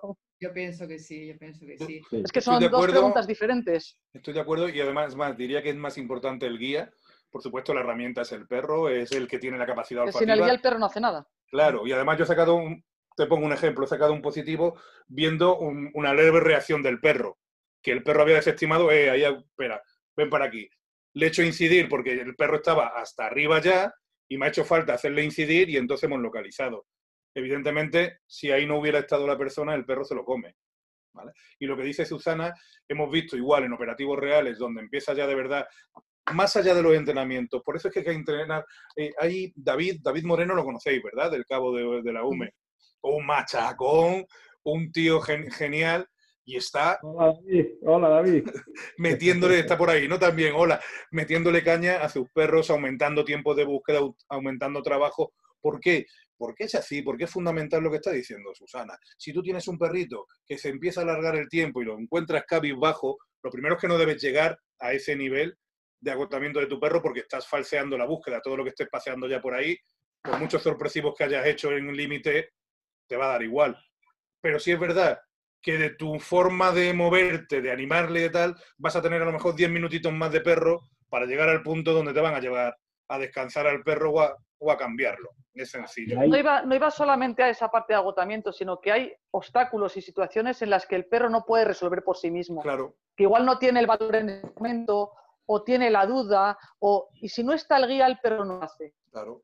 Por tiene- mucho que tú prepares un perro, todos los perros tienen sus límites. Y ese límite lo pueden traspasar a través del guía, pero hay que gestionarlo correctamente. o tienes que cortarlo, Susana, porque tienes un perro. También, que estamos pero en- bueno, como en un de escombro y tiene- motivación, Claro, y perfecto, Está claro, sí. está claro. Estamos hablando lo mismo. Miki, Yo siempre, Sí, perdón. Tú, tú, Miki. No, no, siempre, siempre me refiero cuando, cuando haces labores de formación y demás, siempre empiezo por el final, ¿no? A la hora de formar un perro, bueno, vamos a preparar perros para qué. E intento poner imágenes de, de situaciones reales y sobre todo de, de una catástrofe, ¿no? De una catástrofe donde ya no es salir aquí al lado, sino que, bueno, pues todo lo que hemos vivido, ¿verdad? El, el- esa llamada, esa llamada, ese- esa tensión, ese desplazamiento al punto desde donde te van a aerotransportar, ese, todo ese trabajo previo, esas 24, 48 horas previas antes de ponerte en otro país, a otras temperaturas, a otras humedades, a otras, en otras situaciones, con otros idiomas, con una tesitura en la que, por mucho que entrenes aquí, es, es- imposible, llegando al punto donde dice Susana, ¿no? O sea, a partir de ahí eh, ya el perro tiene un, cansancio no ha empezado a buscar, ya tiene un, desgaste eh, físico y un, un desgaste psíquico, ¿de acuerdo? Y ahí es donde empiezan esas calidades, ¿no? Esas calidades de, de un entrenamiento bien, bien consolidado y sobre todo de esa vinculación, de esa comprensión entre el perro y entre la persona, esa protección por parte del guía cuando tiene que dársela, proteger, resguardar, eh, eh, eh, saber por dónde guiar, llevar a tu perro, cómo recuperarlo rápido, cómo protegerle, cómo fomentarle y ese pequeño, ese pequeño chispazo de último antes de romperlo, antes de, caer en esos cansancios específicos, antes de, llegar a, a que el perro diga agotado, no puedo más. Eh, ese plus cuando tú le das al- al- a, tu, a tu perro porque lo conoces, porque sabes lo que es un perro, porque sabes hasta dónde puede llegar. En definitiva, yo estoy muy de acuerdo con Susana. eh, la diferencia que teníamos antes de perros explosivos, o lo que vemos muchas veces por aquí, ¿no? Un perro explosivo que sale, baja de casa, de, de- casa al coche, del coche a, a- a- y, y son perros espectáculo, a perros de 3, 4 días de trabajo en terreno a 20.000 kilómetros de casa con las circunstancias, los días destrozados también, con muy poco, vamos a lo que vamos, a- también a destrozarnos nosotros, pero con esa temple, con esa cabeza, tanto del perro como, de- como del propio equipo que te, que te lleva y te cuida y te da el, el casco en la cabeza y te dice, alcanzar, Miki, no, no, déjame, déjame, que yo sigo, no, no, tú, a ti te toca ahora hacer otra función que es la de descansar para dentro de dos, tres horas volver a, a continuar ahí, ¿no? Es, es muy importante que sí. la gente piense en esto cuando, cuando está mm, eh, pensando en meterse dentro del, del- del perro y de- del mundo del perro y del mundo del salvamento también. ¿eh? Mola, Eh, mola. Hacer Ana, hincapié en eso. ¿es tu nuevo perro, tu nueva perra? Bueno, nueva, ya tiene casi cuatro años, es con la que estaba experimentando el rastro. ¿Qué es? ¿Qué es? Un Parson, Un ¡Ahí parson. va! ¡Ahí va! Pues una ya, puedes perrita de Parson. ya- ya te preguntaremos, joder. A eso... Es simpática. Esto, ahora, ahora la estoy pasando Antonio, guapa. He dicho simpática. No, eso se suele decir cuando no es guapa. Todo lo que no tiene la, do- todo lo que no tiene la doña simpática lo tiene ella. Era, era- era broma, joder, mírala, la animalita ahí, anda que no, cómo está posando. Incansable, ¿no, Susana? Incansable. Sí. Sí, pero todo tiene sus pros y contras, todos los perros. Pero la verdad es que es súper lista. Qué bueno. Qué bueno, qué interesante, qué interesante. Tienes que meterte Sí, más sí. en las redes y contarnos cosas de. Es, es una perra experimento. pues, Yo que siempre he tenido perros grandes, es una perra experimento. Pues nada, Ya, ya. Todo tiene, todo tiene su sitio, se aprenden muchas cosas de todo esto. Siempre se aprende, siempre. Oye, yo de, sabéis Eh. que a Nacho se ha, ha perdido un bichillo, ¿verdad? Yo desde aquí me gustaría mandarle un abrazo. Nacho Alonso Requejo, ¿lo conocéis? Ah, Sí, ¿no? Sí. Nachete, pues uno de sus colis me parece que se le ha ido. Entonces, Anda. bueno, pues yo desde... Vaya, vaya. un- No, además, un- uno de los perros cuyo trabajo en escombros más espectaculares he visto en todos los años que llevo currando.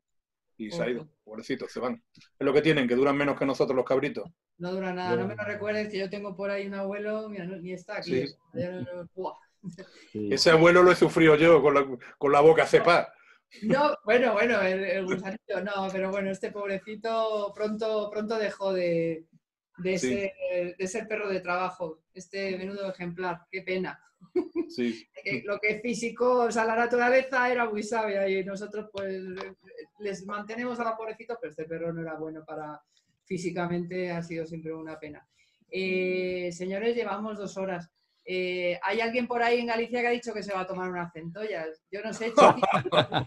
Sí, es que, es que claro, Sí, yo, tengo, yo tengo, mira el panorama, claro, es ¿Eh? que mira el panorama, como lo tengo. Aquí está, Esperándote. Están por aquí anda esperándote. este también. y Y están diciendo, la hora ya te está pasando, ¿no? ¿Qué pasa? Coméntanos una, una última cosilla, que llevas un rato callado. No, no, me- yo quería hacer como un poco de resumen, ¿no? Y Sí, sobre venga. todo porque eh, a mí me llegó mucho eso que habláis de los grupitos estos que están allí, que no sé qué. Para hacer un grupo hay que tener las, primero, mucha ilusión, por supuesto, y mucha gana. Y mucho colaborar, pero no se puede partir de cero. No se puede partir de cero.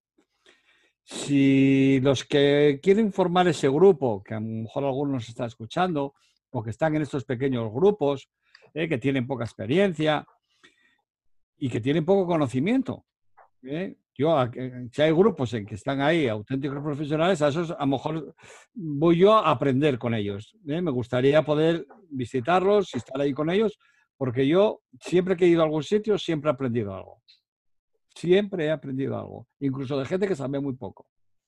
Pero incluso a veces ver como un error que están haciendo ellos que también lo cometía yo, ¿vale?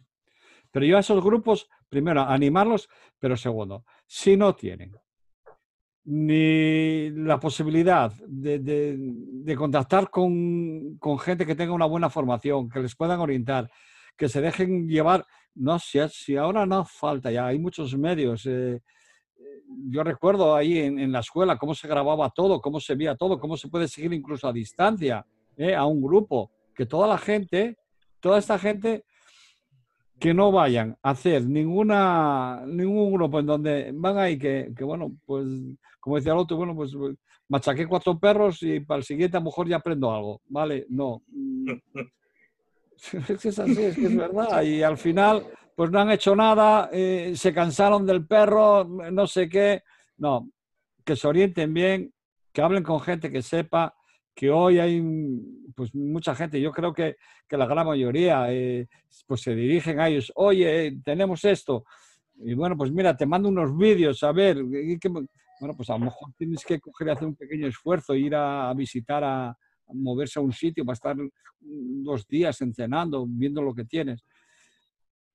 Porque yo pasé, nosotros pasamos un poco por eso. ¿Eh? Cuando nosotros nos, organizamos como grupo, pues pasamos un poco, pues bueno, había buenos guías porque había gente que venía del deportivo, que sabían lo que se traían entre manos y, valieron pa- para hacer de figurantes, para enseñarnos a los demás. Y no tuvimos estos problemas que yo veo que por lo que se comentó aquí, o- o a lo mejor me equivoco yo en la conclusión que saqué, que hay equipos que, bueno, ¿yo qué hago aquí? Bueno, pues si tú llevas un año en un grupo y crees que ya puedes salir a buscar a alguien, ya te voy a decir yo que estás equivocado. Estás equivocado. No estás para ir a buscar a nadie, por muy bueno que creas que eres tú y tu perro. Necesitas mucho entrenamiento, mucho lo que decía antes también Isa, ver el listón, ¿dónde está el listón? Porque efectivamente si estoy a 5 centímetros del suelo, estoy a 5 centímetros del suelo. ¿Y cómo salto esto?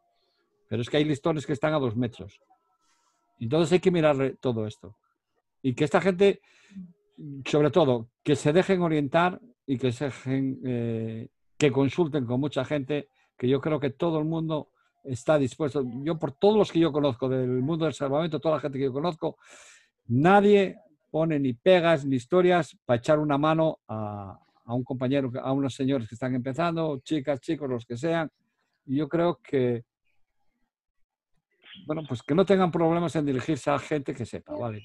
Pero, pero un incisito ahí con lo que acabas de decir, porque seguro que más de uno está diciendo, ya no estoy comentando, pero seguro que más de uno dirá, es que no es verdad, porque luego yo intento ir y tal. Creo que lo que acabas de decir es súper importante, pero sobre todo hay que ir sin perro. Lo primero que hay, hay que ir sin el perro. ¿Me oís? ¿Hay alguien, ¿Hay alguien que tiene ruidos por ahí en casa? La, hemos grabado. Y le he puesto luces y todo. ¿Quién tiene ruidos en casa? Espera. Están hablando otras personas, los fantasmas. Vale. Aquí no hay nadie, no, tengo nadie eh, no, lo que estaba diciendo es que es muy importante eso, que yo creo que tampoco nadie cierra la puerta a otras personas, a no ser que vayamos por lo típico. Es que voy con mi perro y es que este perro es la bomba. No, hay que quitar a, a tu perro de por medio en ese momento e irte a echar un cable a ese grupo y decir, oye, que yo quiero ayudaros, que yo quiero... Esto es como todo, o sea, eh, tú no vas a un sitio donde está un grupo de gente haciendo una actividad deportiva, lo que sea, y le dices, oye, oye, que yo vengo aquí, yo soy... No, no, tú vas a mirar, a ayudar. Oye, ¿os puedo echar un cable? Que me esconda o lo que sea cuando haga falta, no sé qué. Vale. Y, digamos que apartar un poco esa, esa parte de que tengo un perro y voy, a, y voy a hacer rescate, que no, que no es así, que tú eres un guía, que vas a formarte como guía y mañana vas a tener un perro y luego y al otro otro y vas a entrenar a los perros de todo. Entonces, para mí eso es importante y así no te cerrarán las puertas, que si no, claro, es lógico. También. Es que también a, nosotros vienen muchas veces, oye, que es que queremos formación y cuando ya les explica el procedimiento, bueno, pero ¿cuándo voy a ser instructor? es verdad. Vale, entonces es que de estas hay muchas. Luego no me han ayudado, dices, vale, bueno, igual es que no ha sido el planteamiento correcto esto, ¿no? Es el tema, hay que bajar, hay que bajar orejas y quitar tu perro de por medio, que ya llegará tu perro y lo, presentarás y lo enseñarás todo a poquito a poco, ¿verdad? ¿Qué opináis, Antonio? Ya vamos terminando. A mí me gusta, me gusta lo que dice Chucky, y es verdad que, hay una, gran masa de, gente dentro del mundo del rescate a, que da, a los que da gusto enseñar, ayudar, recomendar, aunque siempre, y yo siempre lo digo y creen que es broma, pero es bidireccional, siempre. Tú enseñas, pero aprendes, hasta del malo. Recordar esto que nos decían al principio, hasta del malo aprendes aunque sea lo que no tienes que hacer. Es así. Pero siendo más realista, nos enseñan continuamente. Yo, yo no paro de aprender porque me, me, gusta esto. Y es verdad que llevo muchos años en formación y es verdad que llevo haciendo muchos, muchos cursos y muchas historias. En una, evidentemente, hay la asociación cobra, en otras no. Pero también estoy viendo desde hace muchos años mucha gente que por el hecho de, de ser rescatistas, bueno, autodenominarse rescatistas, te exigen. O sea, no vienen a pedirte con humildad lo que estás diciendo, Isa, no vienen a aprender, te exigen, porque en teoría esto es el... Claro, y te están contando cada cosa y tú les intentas explicar una vez y otra y lo que te das cuenta es que no tienen ni siquiera una, formación mínima para entrar a ser rescatista. Y ahí te, te secundo y estoy absolutamente de acuerdo contigo, Chucky. No se puede crear un grupo de rescate desde cero. Hay que saber, hay que saber por lo menos de perros.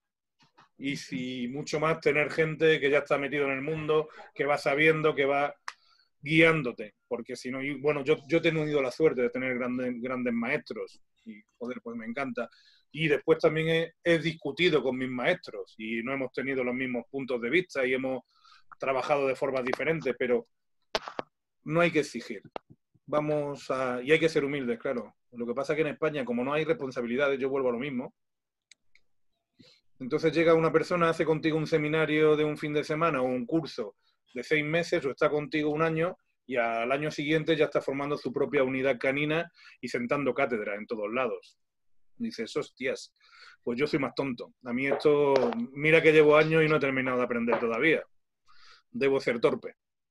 Al final, la responsabilidad es, nuestra, es la de los formadores, es, el, mostrar la realidad de todo esto, el mostrar hasta dónde hay que llegar. Y, no vale el, tuerto es el rey.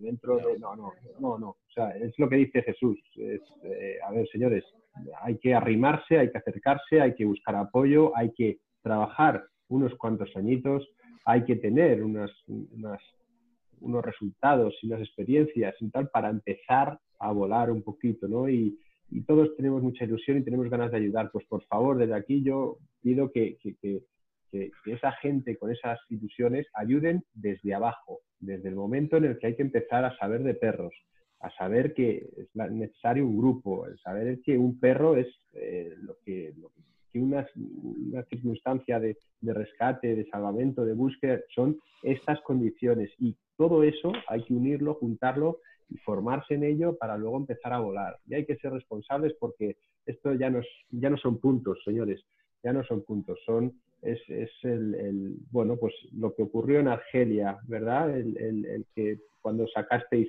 a esa, a esa chavalita que todavía estaba calentita y que por la mañana había pasado un grupo de, perros y por la tarde pasasteis, eh, pasasteis vosotros con otro grupo más y sí que vuestros perros dijeron algo y cuando se sacó, se extrajo, pues no se había llegado a tiempo. Quizá si ese grupo por la mañana hubiese estado mejor preparado, que no lo sabemos, sabemos que esto es muy difícil, pero igual esa personita ahora mismo estaría con nosotros, ¿verdad?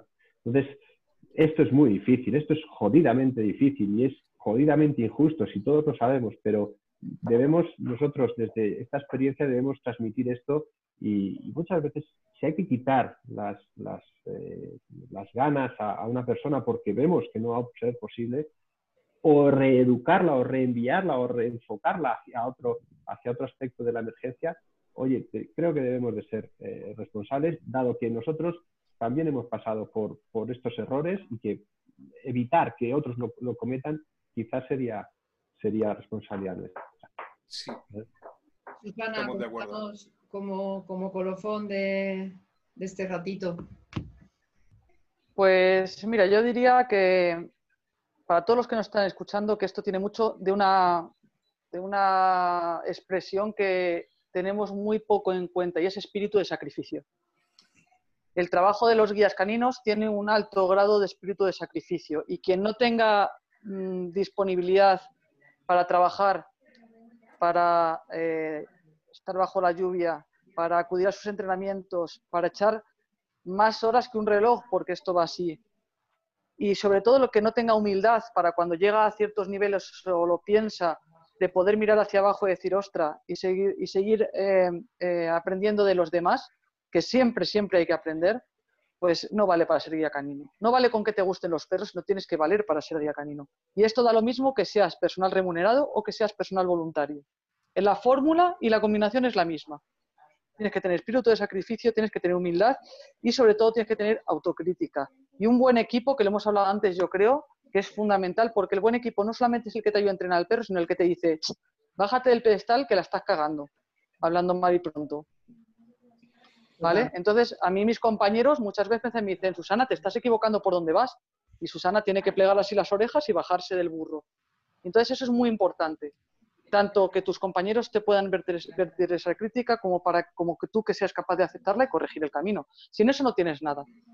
Entonces, yo creo que para eso es fundamental. Eh, todo esto para ser guía de perros es fundamental, porque tienes que amar mucho tu trabajo, tienes que querer mucho a tu perro y tienes que estar dispuesto a sacrificar tu tiempo y a tu perro para hacer esto. Y eso no todo el mundo está dispuesto a ello, ¿eh? te lo puedo asegurar. Qué importante, totalmente de acuerdo. Bueno, chicos, chica, Eh, Nos vamos a quedar solos, lo sabes, Isa, ¿no? Como no nos corte, nos vamos a quedar solos, se va a ir todo el mundo a dormir y nosotros vamos a seguir de palique contando nuestra historia, La próxima con una cerveza, ¿no? O algo así. por supuesto. No, yo, yo la verdad que yo ya fui a por ella antes y... Joder, ¿verdad? Veteranía, veteranía, ya está. hay que- ¿Sabes cómo de todo se aprende? Ahora ya. Claro, ya agua. Veteranía. Muy bien. Muy bien. tiraría hablando con vosotros, pero. Ha sido un placer estar con todos vosotros, eh, aunque sea en distancia. Sí. Muchísimas gracias a todos eh, por lo que habéis hoy enseñado aquí y a Isabel por haber organizado esto, Sí. este reencuentro. Un gustazo vernos, vernos que no es fácil juntarnos, ¿eh? Ya No es fácil cuento. juntarnos. Pero bueno, Muy difícil. Muy ha sido difícil. Pues, muy Eh, guapo. Y- Jesús, tú cierra el, el tema porque ta, yo me despido Va. rápidamente, porque ya me están apretando. Susana, encantadísimo, como siempre. eh, ha sido muy largo el trabajo hasta, hasta el día de hoy. Eh, ánimo. eh, la última vez creo que, que- que es, no sé si fue aquí en Guadarrama, os felicité al, al grupo por, por el trabajo. Ánimo, mucho ánimo, mucho ánimo con el proyecto que tenéis por ahí. Y, y bueno, pues cuando, cuando quieras, pues ya sabes dónde me tienes. Antoñito, por el amor de Dios, ya está bien, ¿no? Ya está bien. A ver, yo me bajo, me voy a bajar ahí y Te a tienes ver, que venir. están liando una, yo no sé, esto es como, esto es, esto es como los, los, los Asterix y Obelix. Eh, algo está ocurriendo ahí abajo, que hay mucha polvareda, mucho follón, se te para arriba, abajo, yo no sé qué estáis haciendo, pero hay que, hay que ir a trabajar por allí un ratito. Hay que mover esto. Hay temperaturas agradables, ¿eh? Sí, sí, sí, sí. También ah, en Asturias, Jesucito, eh, Sí, sí. sabes lo que, lo que os aprecio, el trabajazo, enhorabuena por el príncipe, por, por el galardón, que lo vas a decir tú, ¿verdad? No, no, os no. Bueno, No, sí. el, príncipe Eh, impresionante. A- Además, además a lo bestia, a lo bestia, sois, sois los mejores. Para mí sois los, los- los- de los papitos de aquí. Habéis hecho mucho y mucho y muy bien por, por, por el trabajo de Salvamento en España. Y, y, por favor no lo dejéis de hacer. Y si los que nos estén escuchando, por favor, Asturias, eh, aparte de, de- de- de Patria Querida, tienen allí un, un grupo. eh, pues, que, que se come muy bien y se bebe y de todo. sí. Y se trabaja. Isabelita, cariño, eh, ¿qué te voy a decir? ¿Sabes? Enorme, enorme el trabajo que, que- estáis haciendo desde la página y enorme eh, la difusión, la, la- la formación, la educación, la, la plataforma que nunca hemos tenido. Isabel, acuérdate cuando empezábamos todos, ¿verdad? Que decíamos, oye, he encontrado un artículo en inglés que nos no jodas, Isa, esto hay que traducirlo. Espera, que lo voy a traducir, que guay. ¿Verdad, Antoñito? Que Isabel que sabe inglés, Isabel que sabe alemán, Isabel que sabe eh, tal. Isabelita estaba allí pues pues echando humo, pues mira, pues de verdad muchísimas gracias porque sabes que yo no mm, eh, soy un- un- uno de las redes y tal cual, pero, pero también me consta que estáis haciendo un trabajo espectacular. Así que a ti también y a todos los colaboradores de Perros de, de- de Búsqueda, eh, muchísimas gracias porque por lo que, lo que estáis haciendo por el, por, por el, por el mundo de, del salvamento en España. ¿eh? Muchas gracias. De verdad, un aplauso a todos. ¿eh? Gracias. Muchas gracias, Vicky. Que Ya, ya, ya estaba comentando que os voy a proponer que esto lo hagamos una vez al mes. Nos acabarían odiando. No, Sí, pero bueno, una vez al mes tendríamos que buscar entonces, eh, pues a lo mejor coloquios sobre temas específicos. Oye, pues yo esta semana, o Calla, calla, no me desveles, no sé. claro, Eso son- Joder, si es que me das cuerda, me das cuerda. Ya, ya hablaré, ya hablaré con vosotros por, por separado porque tengo planes. Tengo, tengo, tengo más planes. Yo ideas tengo muchas. La veo como la bruja, así, con el, con Sí, el sí, sí. Calla, calla, no preguntes que ya te contaré yo. No, ya veréis, ya veréis. Voy a preparar y, y espero contar con mucha gente porque creo que puede ser. Es que todo esto del confinamiento nos ha dado este tema de las videollamadas que encima pues, como que se ha puesto de moda también. Y bueno, pues ha sido una herramienta estupenda que nos está sirviendo para mucho y creo que puede dar mucho juego. Yo la estoy, la estoy usando para algún curso de formación y es espectacular las posibilidades que tenemos. Y en esta misma plataforma que puedes colgar vídeos continuamente, puedes compartir pantallas. Luego, por supuesto, está la parte presencial. Hay cosas que tienes que tocarlas y que tienes que mancharte, pero hay una parte aquí de trabajo que te quitas de, de estar con la gente y estás a través de esto, muy cómodo para ellos y muy asequible. y yo estoy haciendo algunos cursitos muy chulos. Y es una manera de acercar, digamos, porque luego el tema de las redes sociales está muy bien para aprender, yo siempre lo digo. os lo decía cuando estábamos en Getafe, en los vídeos, porque todo el mundo me decía, es que los vídeos, es que no sé qué. Digo, los vídeos son ventanas al mundo y, poder ver el trabajo de una persona de otra parte del mundo me parece una pasada. Pero tienen más peligro que una caja de bomba las redes sociales. Así que, así que, pues eso, hay que tener cuidado con lo que se escribe y es muy bueno ver las caras, pienso, de los que hablan, porque por escrito es complicadillo el tema. Es tan bueno valorarlo como que sin estos medios no nos podríamos haber visto hoy aquí los cinco. y nos ha faltado Raquel, nos ha faltado nuestra Raquelilla también. Oye, no, y ahora la voy a llamar porque me tiene preocupada. Eh, bueno, os tengo que decir adiós. Bueno, eh, Isabel, eh, para despedirme yo también, daros las gracias a todos. Eh, bueno, a Miki y a, Susana, pues vienen por aquí, por Asturias. Como digo, subís hasta aquí de vez en cuando, o alguna vez subís. Sabéis que aquí tenéis vuestra casa, eh, eh, tanto a ti, Isabel, como a ti, Antonio, pues ganas de que vengáis una vez por aquí. Genial. oye, dais el, vosotros solo tenéis que coger, llamarme por teléfono, yo luego os dejo el teléfono ahí, ¿vale? Me llamáis por teléfono, oye, que voy a venir para aquí y ya organizamos como sea. ¿eh? Con perro, sin perro. Y bueno, aquí ya sabéis que se come y se bebe muy bien. y el clima, quitando estos días que yo no lo aguanto, pues está bien. Bueno, daros las gracias a todos, de verdad, para mí fue muy agradable, ¿sabéis? Sobre todo, bueno, pues tanto a Miki como Susana saben que yo no me prodigo mucho en estas cosas porque no me... Bueno, siempre me gusta estar más viendo, observando, mirando y me parece más interesante, no sé qué, bueno. Pues se te ha dado bastante bien para no tener costumbre, ¿eh? Bueno, pues no, me encantó. Bueno, porque, porque me sentí muy agradable. Me sentí muy agradable con vosotros y muy arropado.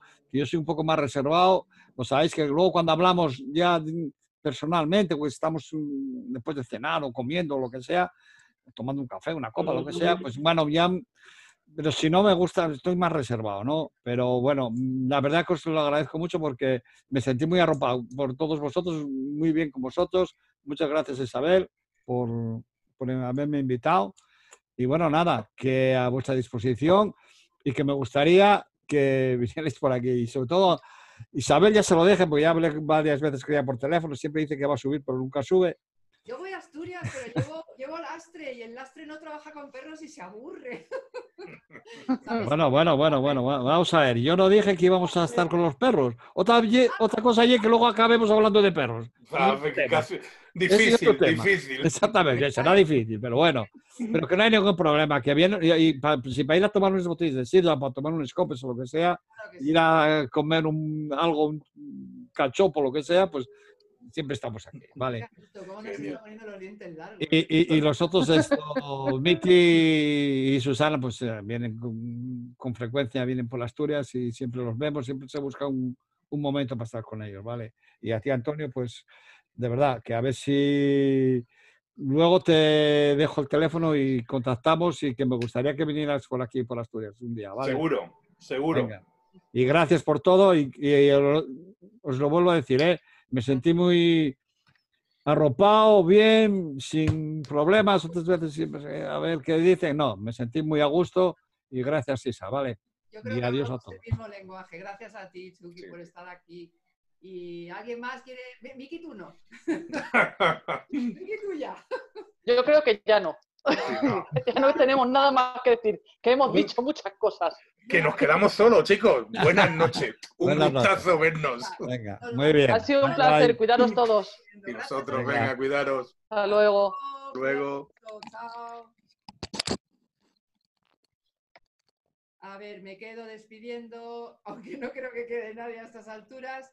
Em, para comentar, no os vayáis aún, porque me quedo a comentar que tenemos que. A ver, espera que me he quedado aquí. Vale. Eh, tengo que anunciaros la siguiente tertulia. Bueno, es una entrevista, en esta ocasión sí va a ser una entrevista.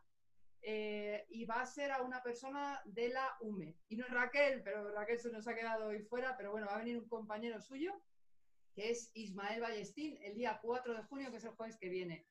Las tertulias caninas son los jueves, eh, en principio se están haciendo los jueves, Y eh, bueno, las eh, entre amigos, estas charlas entre amigos las vamos a hacer los viernes, pero bueno, todo puede cambiar en algún momento. Así que nada, lo dicho, el siguiente, la siguiente reunión la tendremos el 4 de junio, que es el jueves que viene, con Ismael Ballestín, de, fue guía canino en la UME, mm, si no recuerdo mal ahora mismo, durante 12 años.